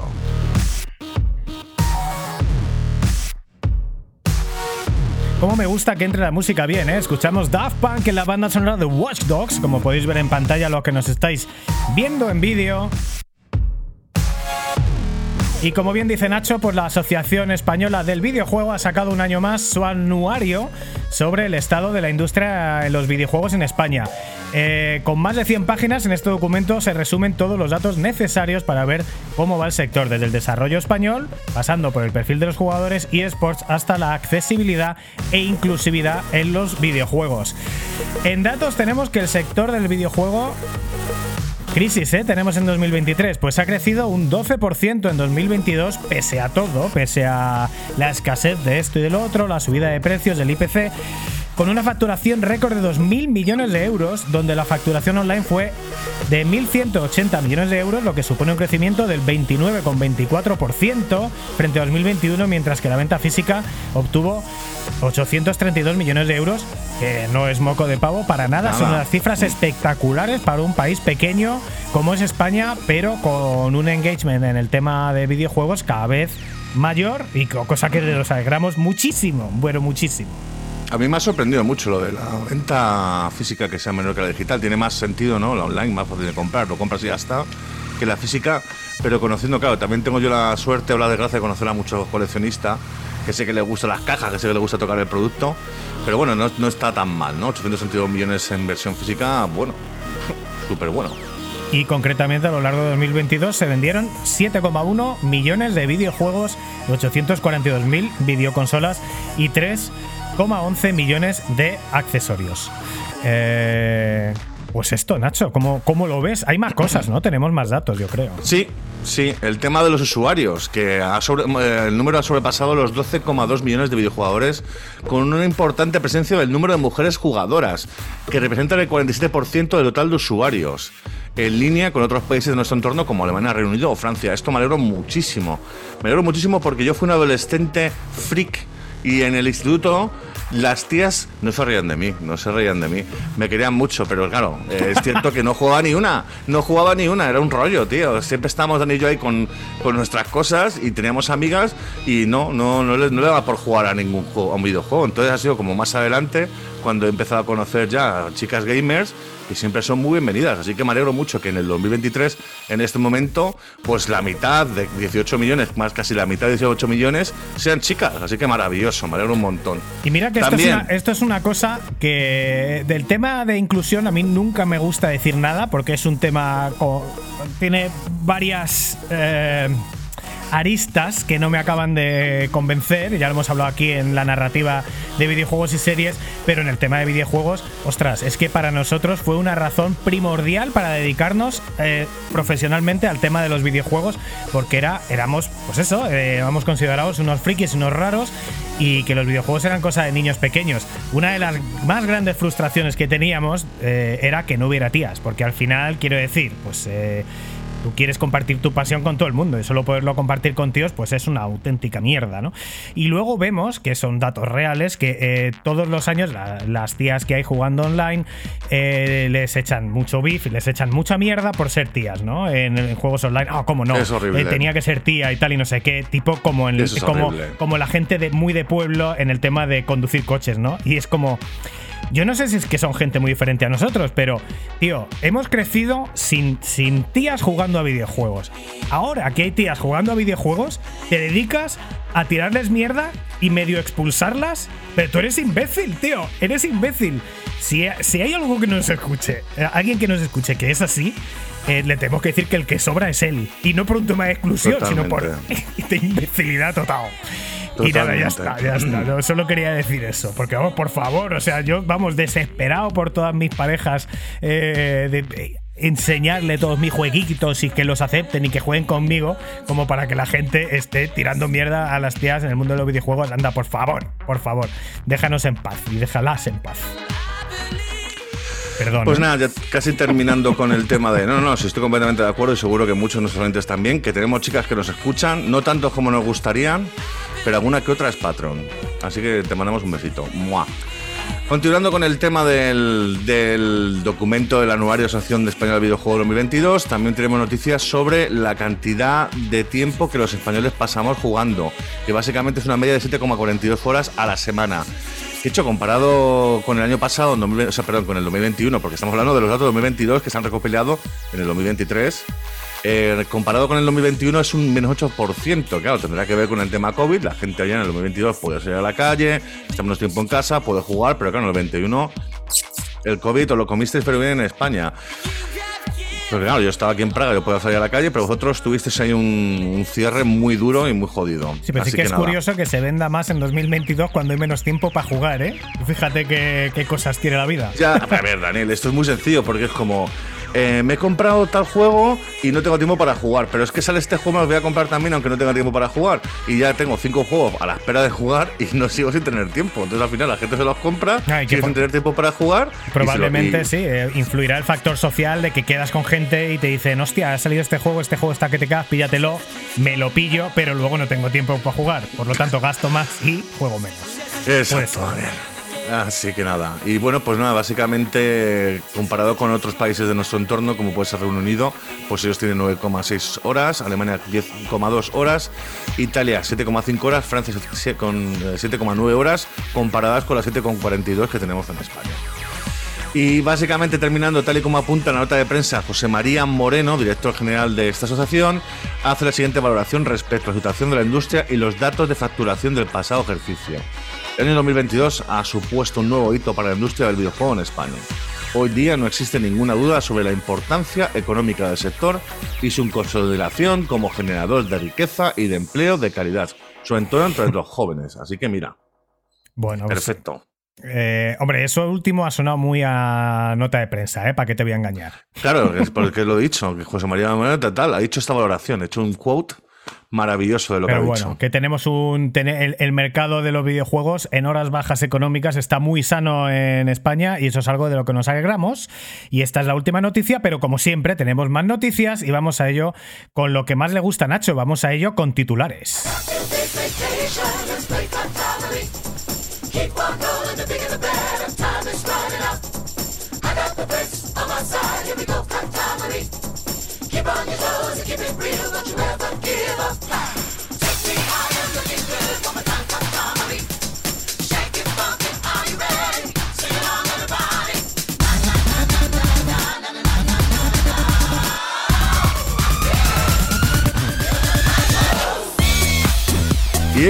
En titulares de esta semana tenemos la Asociación Arcade Vintage ha anunciado que este año habrá Arcade Con.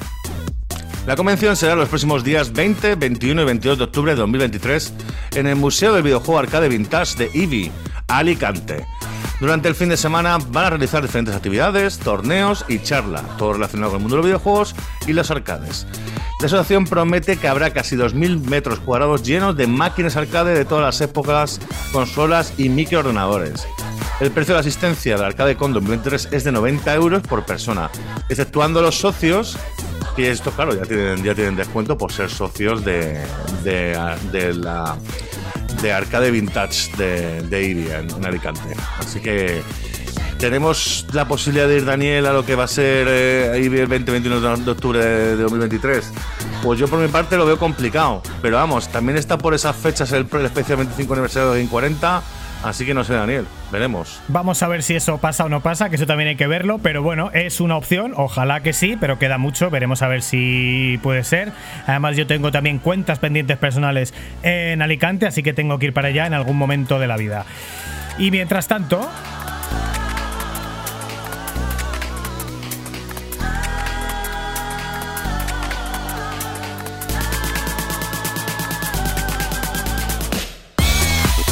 Sony ha compartido el número de ventas obtenidas por PlayStation VR 2 desde que salió el pasado 22 de febrero. Y atención porque las cifras son de 600.000 dispositivos, por lo que PlayStation VR 2 se pone un 8% por encima de lo que vendió PlayStation VR 1 en el mismo número de semanas. O sea que volvemos a lo mismo. La percepción que tenemos de que las VR interesan menos porque a lo mejor es algo personal de que tenemos menos gente a nuestro alrededor que se las han comprado, no es cierta y han vendido más y están vendiendo más comparativamente eh, mes a mes, año a año, generación a generación. Y continuando en titulares, tenemos a Microsoft que podría traer el maravilloso Quick Resume a PC con Windows 11, que es una característica maravillosa de Xbox Series X que permite a los usuarios pausar el juego y cambiar a otro rápidamente en el mismo punto donde lo dejamos. Pues vamos, básicamente eh, es una de las mejores noticias que podemos tener para PC Windows 11 eh, si estuviera disponible. Aunque yo alguna vez que otra no creas que me he puesto dos juegos a la vez y me ha funcionado. ¿eh? Claro, eso sí, tampoco pues, no pueden ser el último modelo de juego, pero bueno, ahí está. Pues es que esto es algo un poco frecuente, ¿eh? lo del Quick Resume mola mucho, pero eh, yo mi experiencia personal es que no siempre es fiable. Por ejemplo, el otro día jugando a Space, Dead Space es un juego en tercera persona, ¿vale? Eh, pues el otro día enciendo la consola, abro el juego y digo, el juego lo veo raro, ¿no? ¿Por qué se ve así el juego? Algo pasa, va como lento, ¿qué pasa? Y digo, un momento, esto es un juego third person shooter.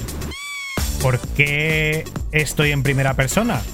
Y es que no es que no, no estaba en primera persona, es que el personaje no estaba.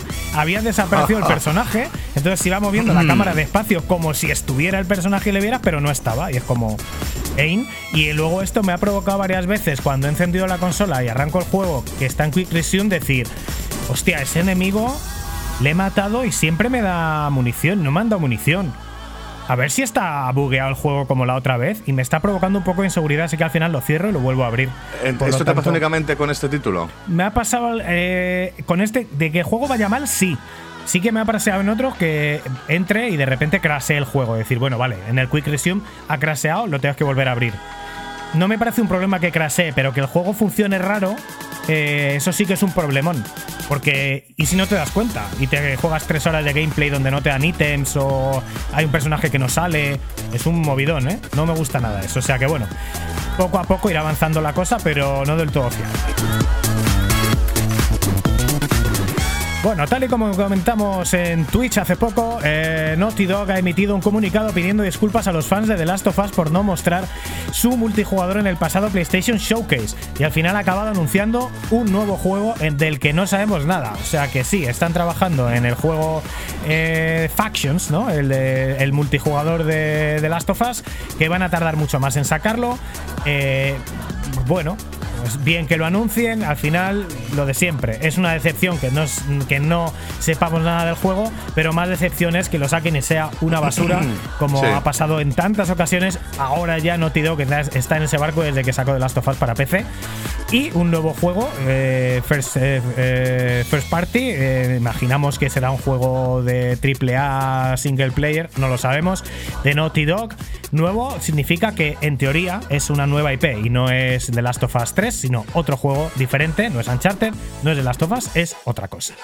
Al final lo van sacando. Además, de hecho, con el tema de, multijugador, ya comentamos que Bungie ha entrado a ayudar a la gente de Naughty Dog, porque por lo visto, lo que habían visto no era demasiado bueno el tema de multijugador. Así que nada, entre los estudios de Sony se están ayudando, lo cual está muy bien. Homeworld 3 se retrasa hasta febrero de 2024. Ha confirmado la desarrolladora Black Bear Interactive. Deben haberle visto las barbas a crecer al vecino con un año 2023 con sonados juegos, o sea, juegos inacabados y con problemas de bugs que habíamos comentado en The Hall of Fame hace unos cuantos programas, que han decidido extender lo que es la salida 10 meses más, retrasarla. Y bueno, a mí personalmente me duele el retraso, pero yo prefiero que lo terminen bien a que se salga mal y pues nos tengamos que, que, que ir a quemar a las oficinas de esta empresa. O sea que nada, retraso, pero bueno, calidad esperada. Y sigue el pobre Nacho sufriendo con la voz. ¿eh? Totalmente, me he quedado sin agua. Carraspear un poquito ahí. Eh, bueno, pues nada, el mundo del videojuego no había tocado mucho la colisión de mundos que se dio en el siglo XV entre la, la América prehispánica y la llegada de los españoles. Pero esto se ha acabado. Recientemente se ha anunciado un título llamado Ecumene Aztec para PC en el que podemos jugar como aztecas repeliendo el ataque de sus vecinos nativos aliados con los españoles. Pero también podremos escoger a los españoles en su intento por ayudar a las tribus esclavizadas en un imperio azteca a, eh, por el imperio azteca a liberarse. Hacía mucho tiempo que un lanzamiento de un juego no levantaba tanto revuelo y este lo ha conseguido, así que veremos si al final eh, no es más que una copia barata de Assassin's Creed porque la verdad que el argumento da más para juego de estrategia, ¿no? Aunque puedas jugar con las dos facciones, vamos a ver, tendrá a lo mejor dos partes narrativas diferentes. Lo que es gráficamente a nivel de mecánicas, lo que dices tú, clavadito, clavadito, clavadito Assassin's, ¿no? Sí, pero vamos, el trailer que han enseñado es de vergüenza total. Básicamente unas animaciones súper pobres, que es algo que no puedes, no puedes mostrar en tu primer tráiler. Claro, también es un estudio indie, con lo cual entiendo que, que han sacado la, la, introducción así. Pero vamos, la polémica que se ha montado ha sido muy buena. ¿eh? De hecho, ha habido tanta polémica porque originalmente el juego únicamente iba a ser el, los aztecas contra los españoles de aquel entonces, eh, que al final pues ha habido muchísima presión por parte de muchísima gente en Twitter pidiéndoles que también se puede jugar con los españoles. Y bueno, pues al final han decidido también incluir el modo para que, eh, para que puedas jugar con los españoles. Veremos qué tal. Bueno, pues estoy buscando música, Nacho. Me ha pillado el toro para meter después de esta. Pero aún así, eh, te cuento que Nvidia ha puesto a la venta la RTX 4060 Ti. Ya hemos hablado varias veces, no solo hablamos de las nuevas consolas, sino también de vez en cuando nos gusta, por lo menos cuando salen cosas importantes para PC, lo que son las gráficas, pues estas estaban supuestamente llamadas a ser la reina de la gama media en PC. Pero sin embargo, el rendimiento es solamente entre un 5 y un 15% mejor que la generación anterior. El precio ronda los 450 euros. Que para sorpresa de nadie están vendiendo poquísimo, entre poquísimo y nada. Al igual que el resto de tarjetas gráficas que están registrando las peores cifras de venta de la historia con una disminución de ventas de un 45-50%. Y a ver qué pasa con esto, porque claro, como no venden, todo el mundo dice, tienen que bajar los precios drásticamente. Y bajan un poquito, pero dicen, ¿pero por qué no bajan tanto? Pues porque ahora mismo eh, la verdad que están teniendo mucha suerte, porque eh, tuvieron el boom de las cripto de las criptomonedas, el, club el, boom de la minería, con lo cual se vendía todo y a superprecios. Eso se ha acabado, pero inmediatamente después hay un boom de eh, inteligencia artificial para lo que también se usan muchísimas GPUs y comparado con las GPUs profesionales que se usan para para inteligencia artificial, estas son hasta baratas. Entonces, aunque no vendan nada, su negocio está completamente asegurado y es muy difícil que baje ni más Nvidia, porque además las tarjetas de Nvidia son las. Eh, bueno, están más o menos parejo rendimiento en cuanto a gráficos para videojuegos, pero en lo que es tema de uso profesional están muy por encima que las de AMD. Por lo tanto, eh, mal futuro para las gráficas. Productos ahora mismo estamos viendo no tan buenos, con obsolescencia muy rápida y además muy caros. Continuando titulares, amiguetes, nos sorprendíamos en el último Pixel Perfect de las notas de Zelda Tears of the Kingdom y fíjate lo que acaba de pasar con los dos lanzamientos más gordos del mes. Diablo 6, atención Daniel, Diablo 6 en IGN un 9, 8 en GameSpot. Diablo 4. O sea, perdón, Diablo 4. Eh, Diablo 4, IGN le dan un 9, un 8 en GameSpot, un 5,5 en VGC y una ensalada de nueves y dieces. Yo no soy nada super fan de esto, pero vamos, eh, a lo mejor le doy ya. No sé si volverme a jugarme el, Diablo 2 y el 3, que no lo jugué, y empezar otra vez con el 4, aunque no sé, no sé, no sé, estoy dubitativo respecto a este tema. Bueno, pues teniendo en cuenta que el, a ver, que tengo el problema de siempre. Eh, teniendo en cuenta que que Diablo 4 ahora mismo es súper trendy en Twitter y en Google Trends, yo creo que tenemos que jugarlo para darle a la gente el contenido que se merece. Y mira, he vuelto aquí mágicamente. Cosas del directo eh, que me están sacando de quicio, y, pero que vamos a poder aguantar con ello. Y mientras tanto, en cuanto a Street Fighter, pues lo mismo o mejor. 9 en IGN, 9 en GameSpot, 5 de 5 en VGC y más 9 y 10 junto a un 90% de reviews, positivas en Steam. Así que, pues nada, teníamos algunas dudas eh, que Capcom ha vuelto a disipar y vuelven a confirmarse que la compañía japonesa vive uno de los mejores momentos de su historia, cosechando acierto tras acierto en todas sus sagas, como lo estamos viendo, eh, Nacho, en todas las, pues en todas las sagas, pero vamos, básicamente en todo lo que están sacando en los últimos años de Resident Evil, éxito tras éxito, en consolas, en PC, juegos bien optimizados que funcionan bien, que nos encantan a todos lo sacaron en las Oculus también con gran éxito. Además, se han atrevido a sacar el 7, el 8 y el, y el Resident Evil 4 compatible para VR. Y además, eh, pues eh, uno, de uno de los, de los eh, Street Fighters mejor recibidos, o, probablemente el mejor recibido desde el Street Fighter 2. Capcom se está poniendo las pilas, pero muchísimo. O sea, como bien has dicho, un montón de juegos súper buenos. Street Fighter 6 acaba de salir el 2 de junio, la gente lo está flipando. Particularmente, me atrae mucho. ¿Voy a jugarlo? Es que yo para ponerme a jugar un Street Fighter, macho, y, ser muy malo, prefiero no jugarlo. No, fuera de coña, tiene tantísimas cosas incluidas, los nuevos combos, nuevos mm, métodos de, de combinación de golpes más contras, más eh, especiales, más el modo. A mí me mola mucho el modo este de crear tu personaje, veremos qué tal, qué tal es. pero ya veo, estoy viendo información por internet de cómo funcionan los nuevos, eh, los nuevos modos de, juego con el tema de los combates, las combinaciones, las contras y demás, y hay que aprender un montón. ¿eh? Es, eh, para ser muy bueno hay que darle mucho, pero como bien comentó Capcom, tienes el nuevo modo de juego, sea, el nuevo modo de control en el cual puedes hacer cosas muy difíciles con menos botones, por lo cual a lo mejor para viejunos como yo, pues, pues a lo mejor lo puedo utilizar así y me siento menos inútil, porque claro, es que viendo el nivel que hay por ahí, macho, he visto hoy un vídeo de Ken Masters haciendo, no sé, 20 hit combo y es que no caía, el contrario. Y es como coño haces la contra ahí. Entonces... Sí, sí, y otro que hemos publicado en Twitter de, con Dalsim, que además es un personaje difícil y, me, y palizón increíble. Y además que me sorprende porque tú, en los primeros vídeos que veíamos parecía que el juego no era tan rápido, pero vaya que sí lo es, ¿eh? con la gente que controla. Mm. Sí, sí controlan y el juego va a amarrar bastante rápido, o sea que el combate va a ser muy intenso y muy fluido y vas a tener que realmente controlar muy bien a tu personaje y conocer todos los golpes. Así que nada, Daniel, voy oficialmente a ir a por agua, así que si quieres continuar con el resto, porque es que estoy harto. Venga, pues nada, Nacho se nos va por agua y yo despacito, despacito, para darle tiempo para volver, os voy a contar que Alan Wake 2 está en las fases de desarrollo y todo apunta a que llegará en octubre a PlayStation 5, Xbox y PC.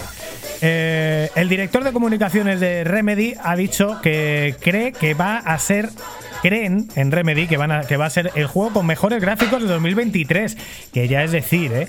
Y mientras tanto, eh, han confirmado que el juego no tendrá edición física para evitar sobrecostes, algo que no ha gustado nada a gran parte de los fans, incluidos nosotros. ¿Qué es esto de que no haya edición física del juego? ¿Qué es esto de los sobrecostes?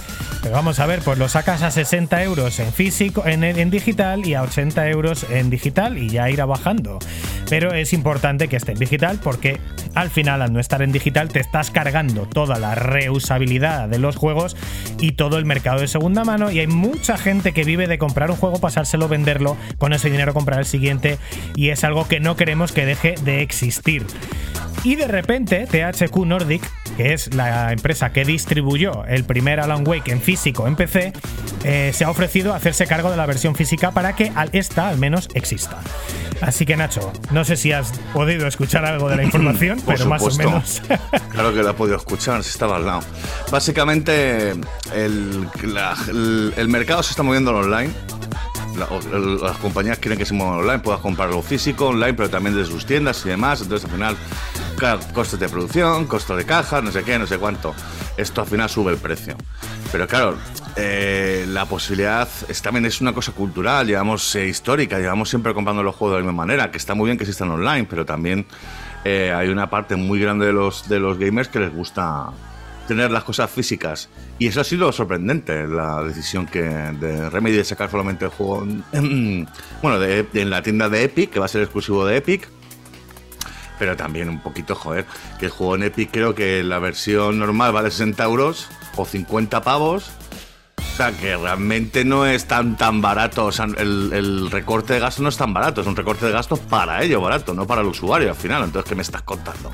Sí, es que no, yo no le veo mucho sentido, salvo eso, que el juego es de Epic y como es de Epic, a Epic le interesa que se venda en su tienda, punto final, que para eso la tienen. Tiene toda la pinta de que esto sea así. Ahí se ha ofrecido THQ.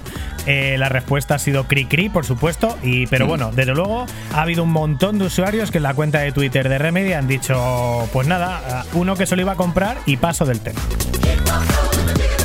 Bueno, eso yo no me lo quiero mucho, ¿eh? Si te gusta, te lo vas a pasar por el aro. O sea, evidentemente te das ahí golpes contra la mesa, contra el pecho, no me lo voy a comprar. No, no, pero, pero puede ser que no. O sea, quiero decir, si yo el juego lo iba a comprar con la intención de pasármelo y quizá luego venderlo en Wallapop, pues eh, si no voy a poder venderlo, a lo mejor me espero un año a que el juego valga 30 y no lo compro ese primer año.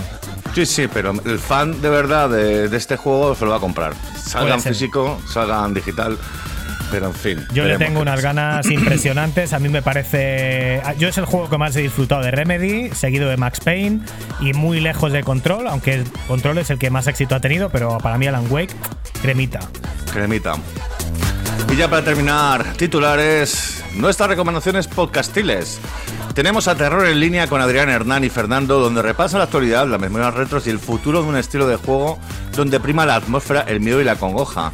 Y tal como ellos mismos dicen que son juegos de, terror, por eso se llama Terror en línea.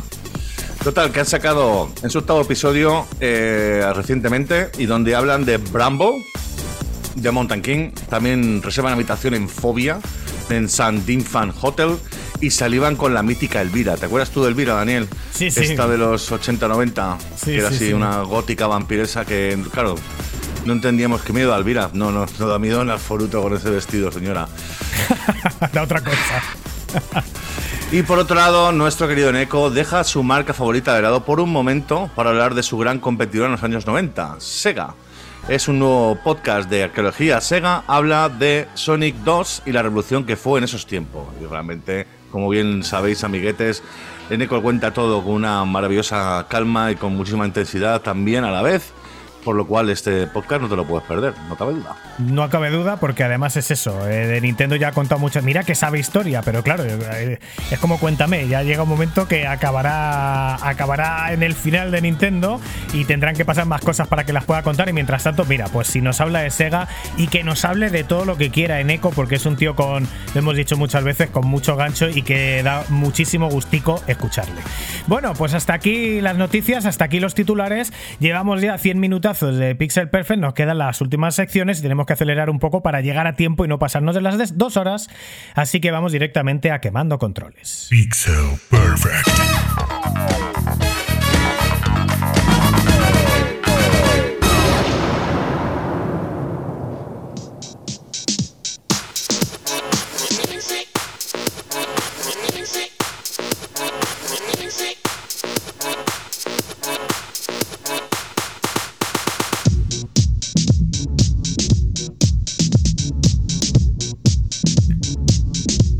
Seguimos en Pixel Perfect, seguimos en el programa de los videojuegos.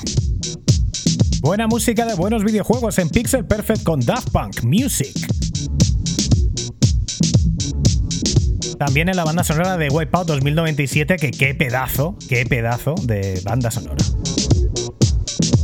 Qué pedazo de juego. Sí, señor. Maravilloso. Jugando en la PlayStation 1 con el cable Link en su momento. Unos campeones, vamos. No hay manera con la voz de Nacho hoy, ¿eh? Hoy nada.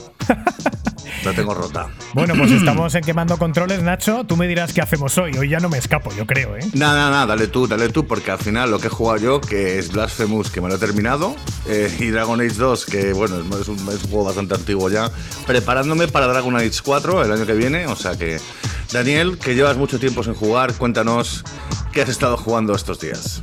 He tenido que preparar todo el montaje este que veis con todas estas cosas que se mueven para Twitch y YouTube y me ha costado muchísimo tiempo, esto me ha quitado mucho tiempo de jugar, pero bueno, me terminé Resident Evil 2, ya lo hablamos un poco muy por encima, muy por encima, pero yo creo que se me ha pasado un poco el arroz y después de terminarme Resident Evil 2 eh, me puse a jugar al juego que nos pasó y que también había jugado Dani Grande, Dead Space Remake, un juego que le teníamos muchas ganas, pese a ser de Electronic Arts, con ese Frostbite gracioso, un juego que salió que tenía algunos errores gráficos, pero que como al final he tenido que esperar jugar, eh, vamos a ver.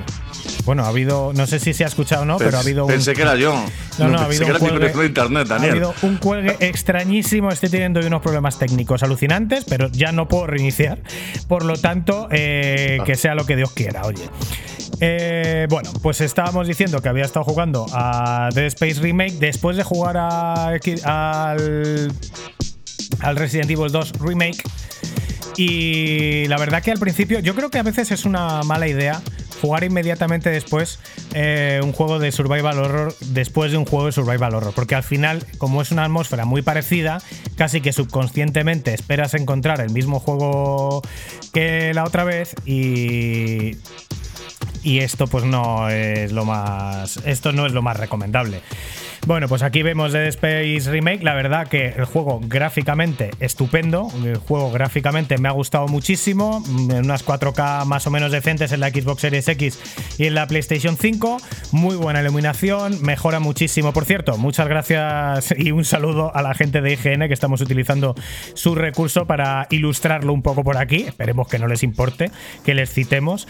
Y bueno, Pues nada, lo que te decía, eh, gráficamente muy chulo, una actualización muy, muy, muy currada. Mm, realmente yo no sabía si. O sea, yo diría que está esto en el límite de lo que tiene que ser un remake. Es decir, un juego de la pasada generación creo que no debería hacerse remake. Pero de dos generaciones anteriores, como es este Dead Space, ya sí que de la, la Xbox 360 o la Play 3 hasta la Play 5 o la Xbox Series X, sí que hay un cambio importante.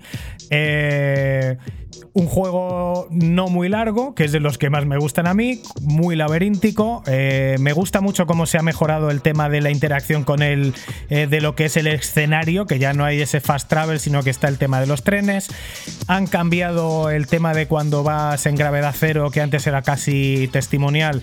Ahora puedes ir de un sitio a otro en gravedad cero dirigiendo. Además cambia mucho el sonido hay ítems entre medias, hay, eh, hay enemigos a veces entre medias, que es un agobio importante.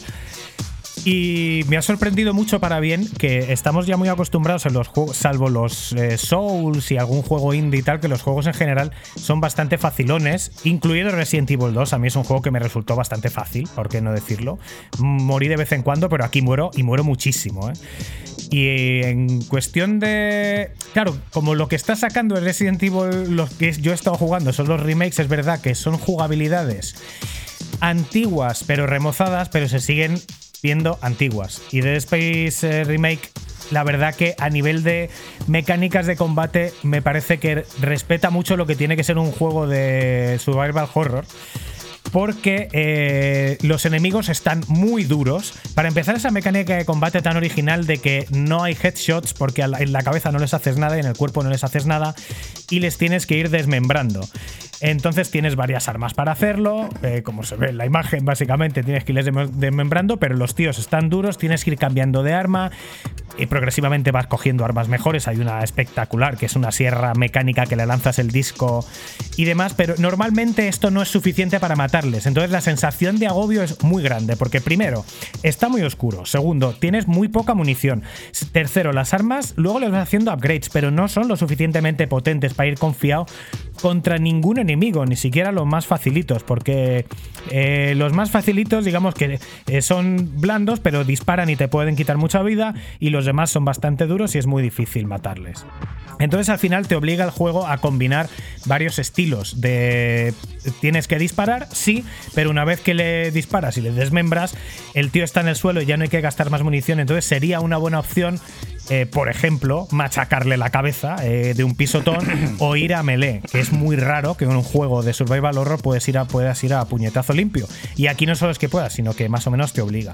Y luego, por último, tienes eh, la opción de parar el tiempo durante unos segundos, ralentizar el tiempo durante unos segundos, lo que te da la opción de bien huir o bien armonizar tu ataque si ya estabas agobiado.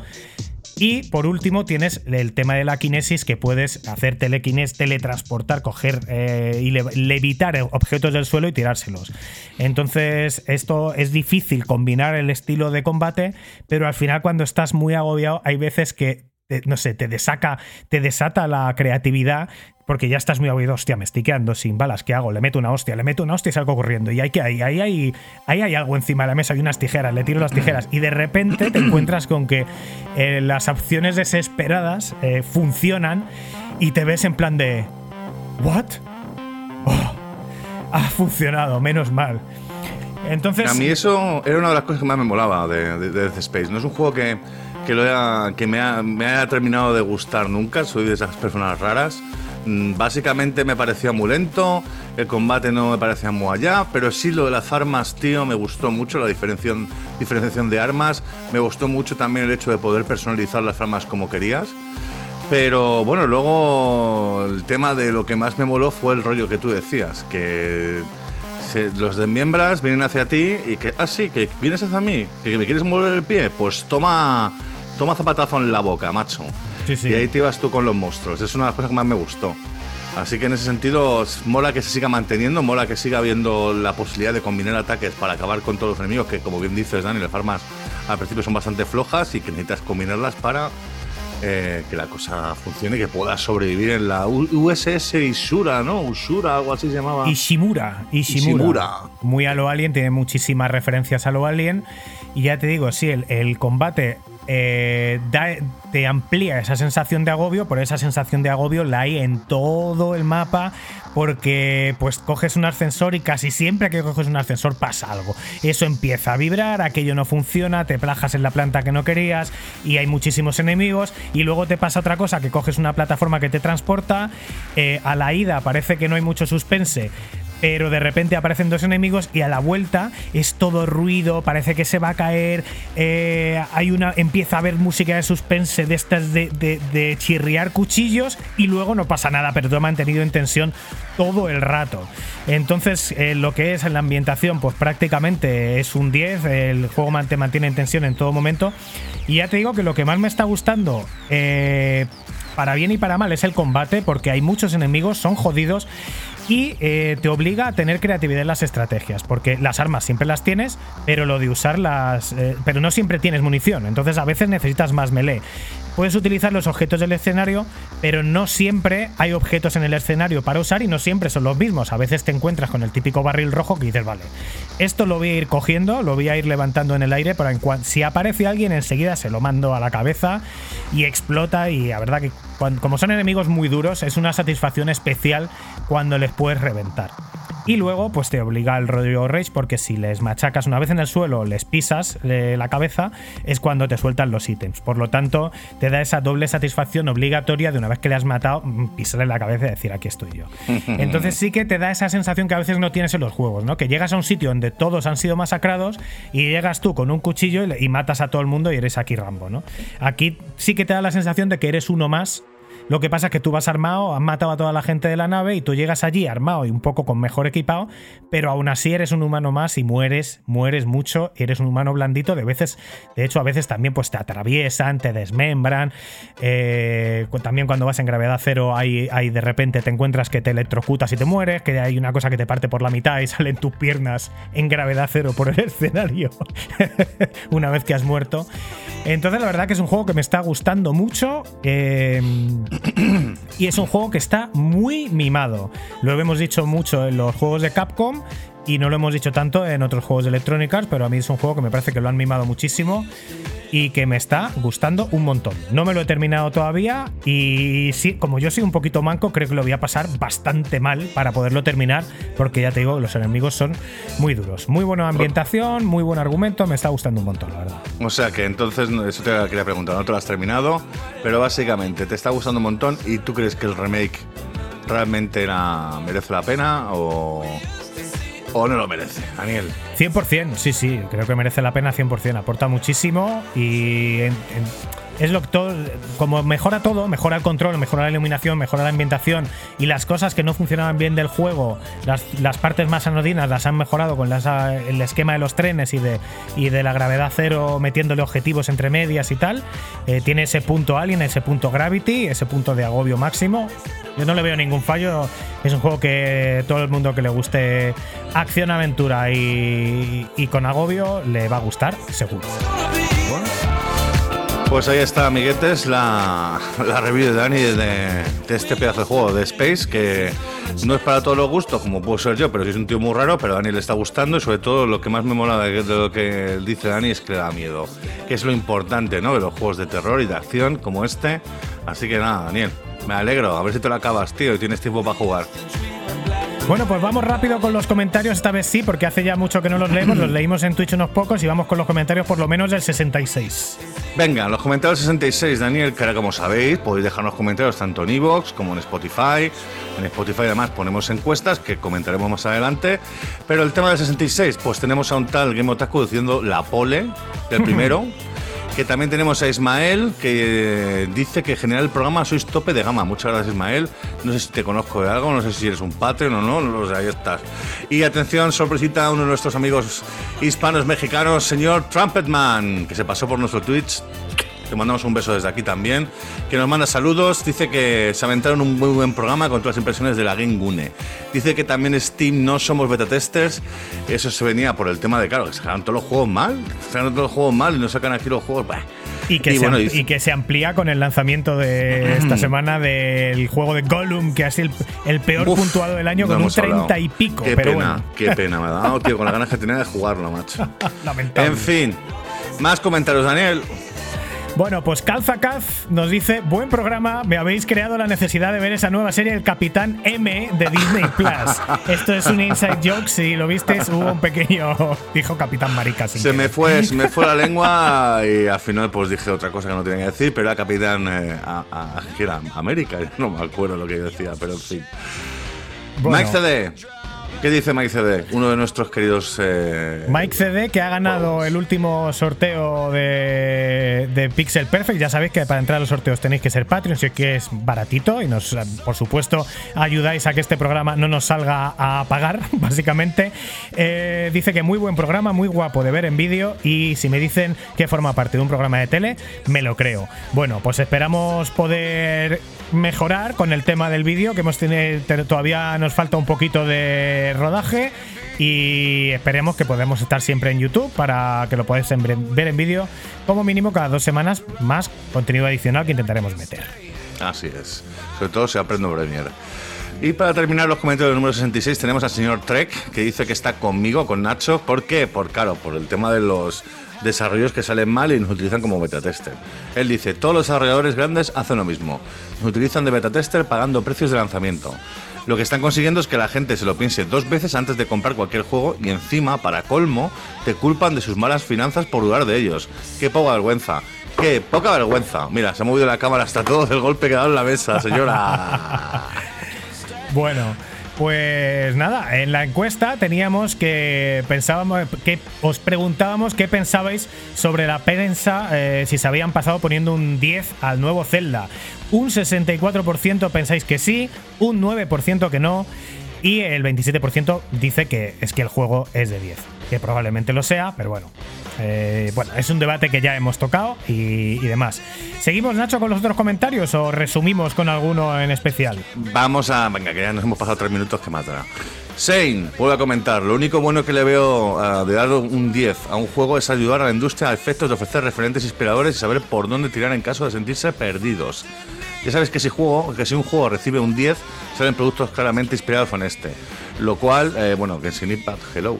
Lo cual no quiere decir que sea malo, no obstante. Los títulos inspirados siempre serán criticados justamente por intentar ser comparados uno a uno con el referente, lo cual me provoca dejar de leer el análisis pertinente en caso de que el analista haga sangre de ello. Al ser humano por lo general le encanta etiquetarlo todo, Zelda like, sus like, GTA like, Metroidvania like y un largo etcétera. Por otro lado, completamente de acuerdo con una puntuación de 6 genera en el usuario desprecio por el producto, pero ese efecto lamentablemente se genera en absolutamente todos los aspectos de la sociedad.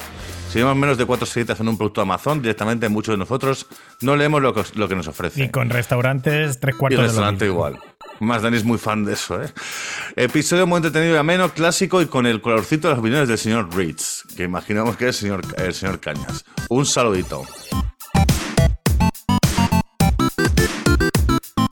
Bueno, pues Mike CD nos dice en el último, fantástico programa, como siempre chicos, hacéis un gran equipo todos. Muchísimas gracias Mike. Eh, nos quieres demasiado, nos quieres demasiado y nos tratas demasiado bien. Y gracias por ser un Patreon de los nuestros.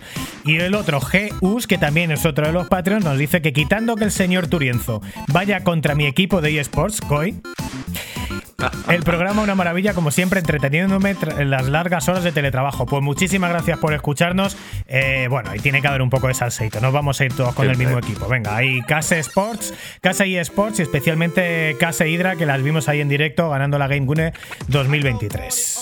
Ahí es, muy bien, chicas. Y ya creo que es eh, el último comentario es de José Granero. Gran programa para no variar. En el único sitio en el que he oído hablar mal, o al menos no tan bien del nuevo Zelda, habla de nosotros. La verdad es que le, ten, le tengo muy, unas ganas enormes, pero estoy esperando a terminar el Prey. Porque si lo compro antes, sé que no acabaré y me parece un juegazo. Esto es lo que hablábamos antes, Daniel. Al final la gente se compra los juegos y al final no los termina, es un rollo. Sí que es cierto lo que decís de que a Nintendo se le permiten ciertas licencias que a otras compañías no. Pero creo que es debido a que eh, ellos están como al margen, juegan otra liga y el rasero, además de ser otro, es que deben ser otro. Es nuestra frase de Nintendo siempre a su bola. Hay la grandeza ahí, la grandeza de este- en este mundillo, que no es necesario que todo el mundo siga la misma corriente y Nintendo lo ha demostrado. Te pueden gustar más o menos, se puede quitar más o menos, pero yo creo que es algo muy bueno, principalmente para el público. Soy Grandes, un saludo. Tú también eres grande. Muchas gracias, José. Bueno, pues mira, es que a mí me pasa exactamente lo mismo, ¿eh? Eh, exactamente lo mismo. Me pasa con los juegos largos en general. Zelda es uno de ellos. Que cuando digo, no, es que el juego para verlo más o menos en- entero, igual son 100 horas. Y digo, hostia, macho, es que en 100 horas. Igual me pierdo un juego de 10, pero me he jugado 3 o 4 o 5 juegos de 7.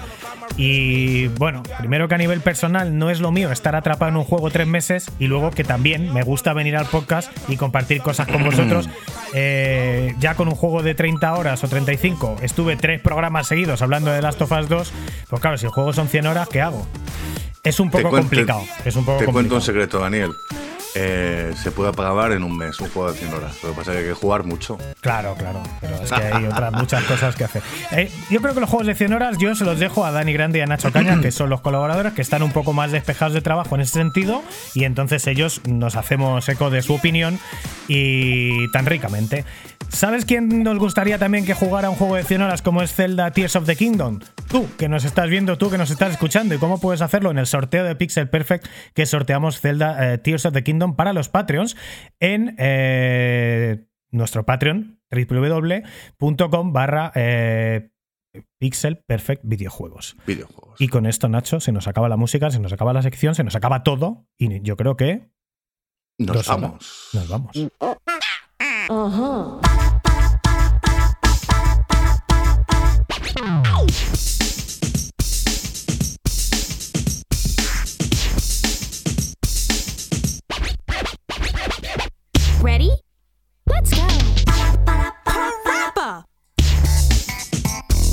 Pues más o menos dos horas de Pixel Perfect Videojuegos, porque ha habido una cosa súper extraña, nos han pasado un par de cosas súper extrañas con las cámaras y con la técnica que ya se nos sale, se nos desborda, toda la música, todos los jingles, todas las noticias, todas las novedades, todas las exclusivas y además el vídeo en directo pinchando Nacho y yo como podemos, todas las cámaras, los vídeos, las ráfagas, eh, los jingles y todo lo demás. Así que bueno, hemos hecho lo que hemos podido y más o menos lo hemos dejado más o menos en dos horas clavadas, igual nos hemos pasado un poquito. Nacho, ¿qué tal la experiencia de hacerlo todo el hombre orquesta?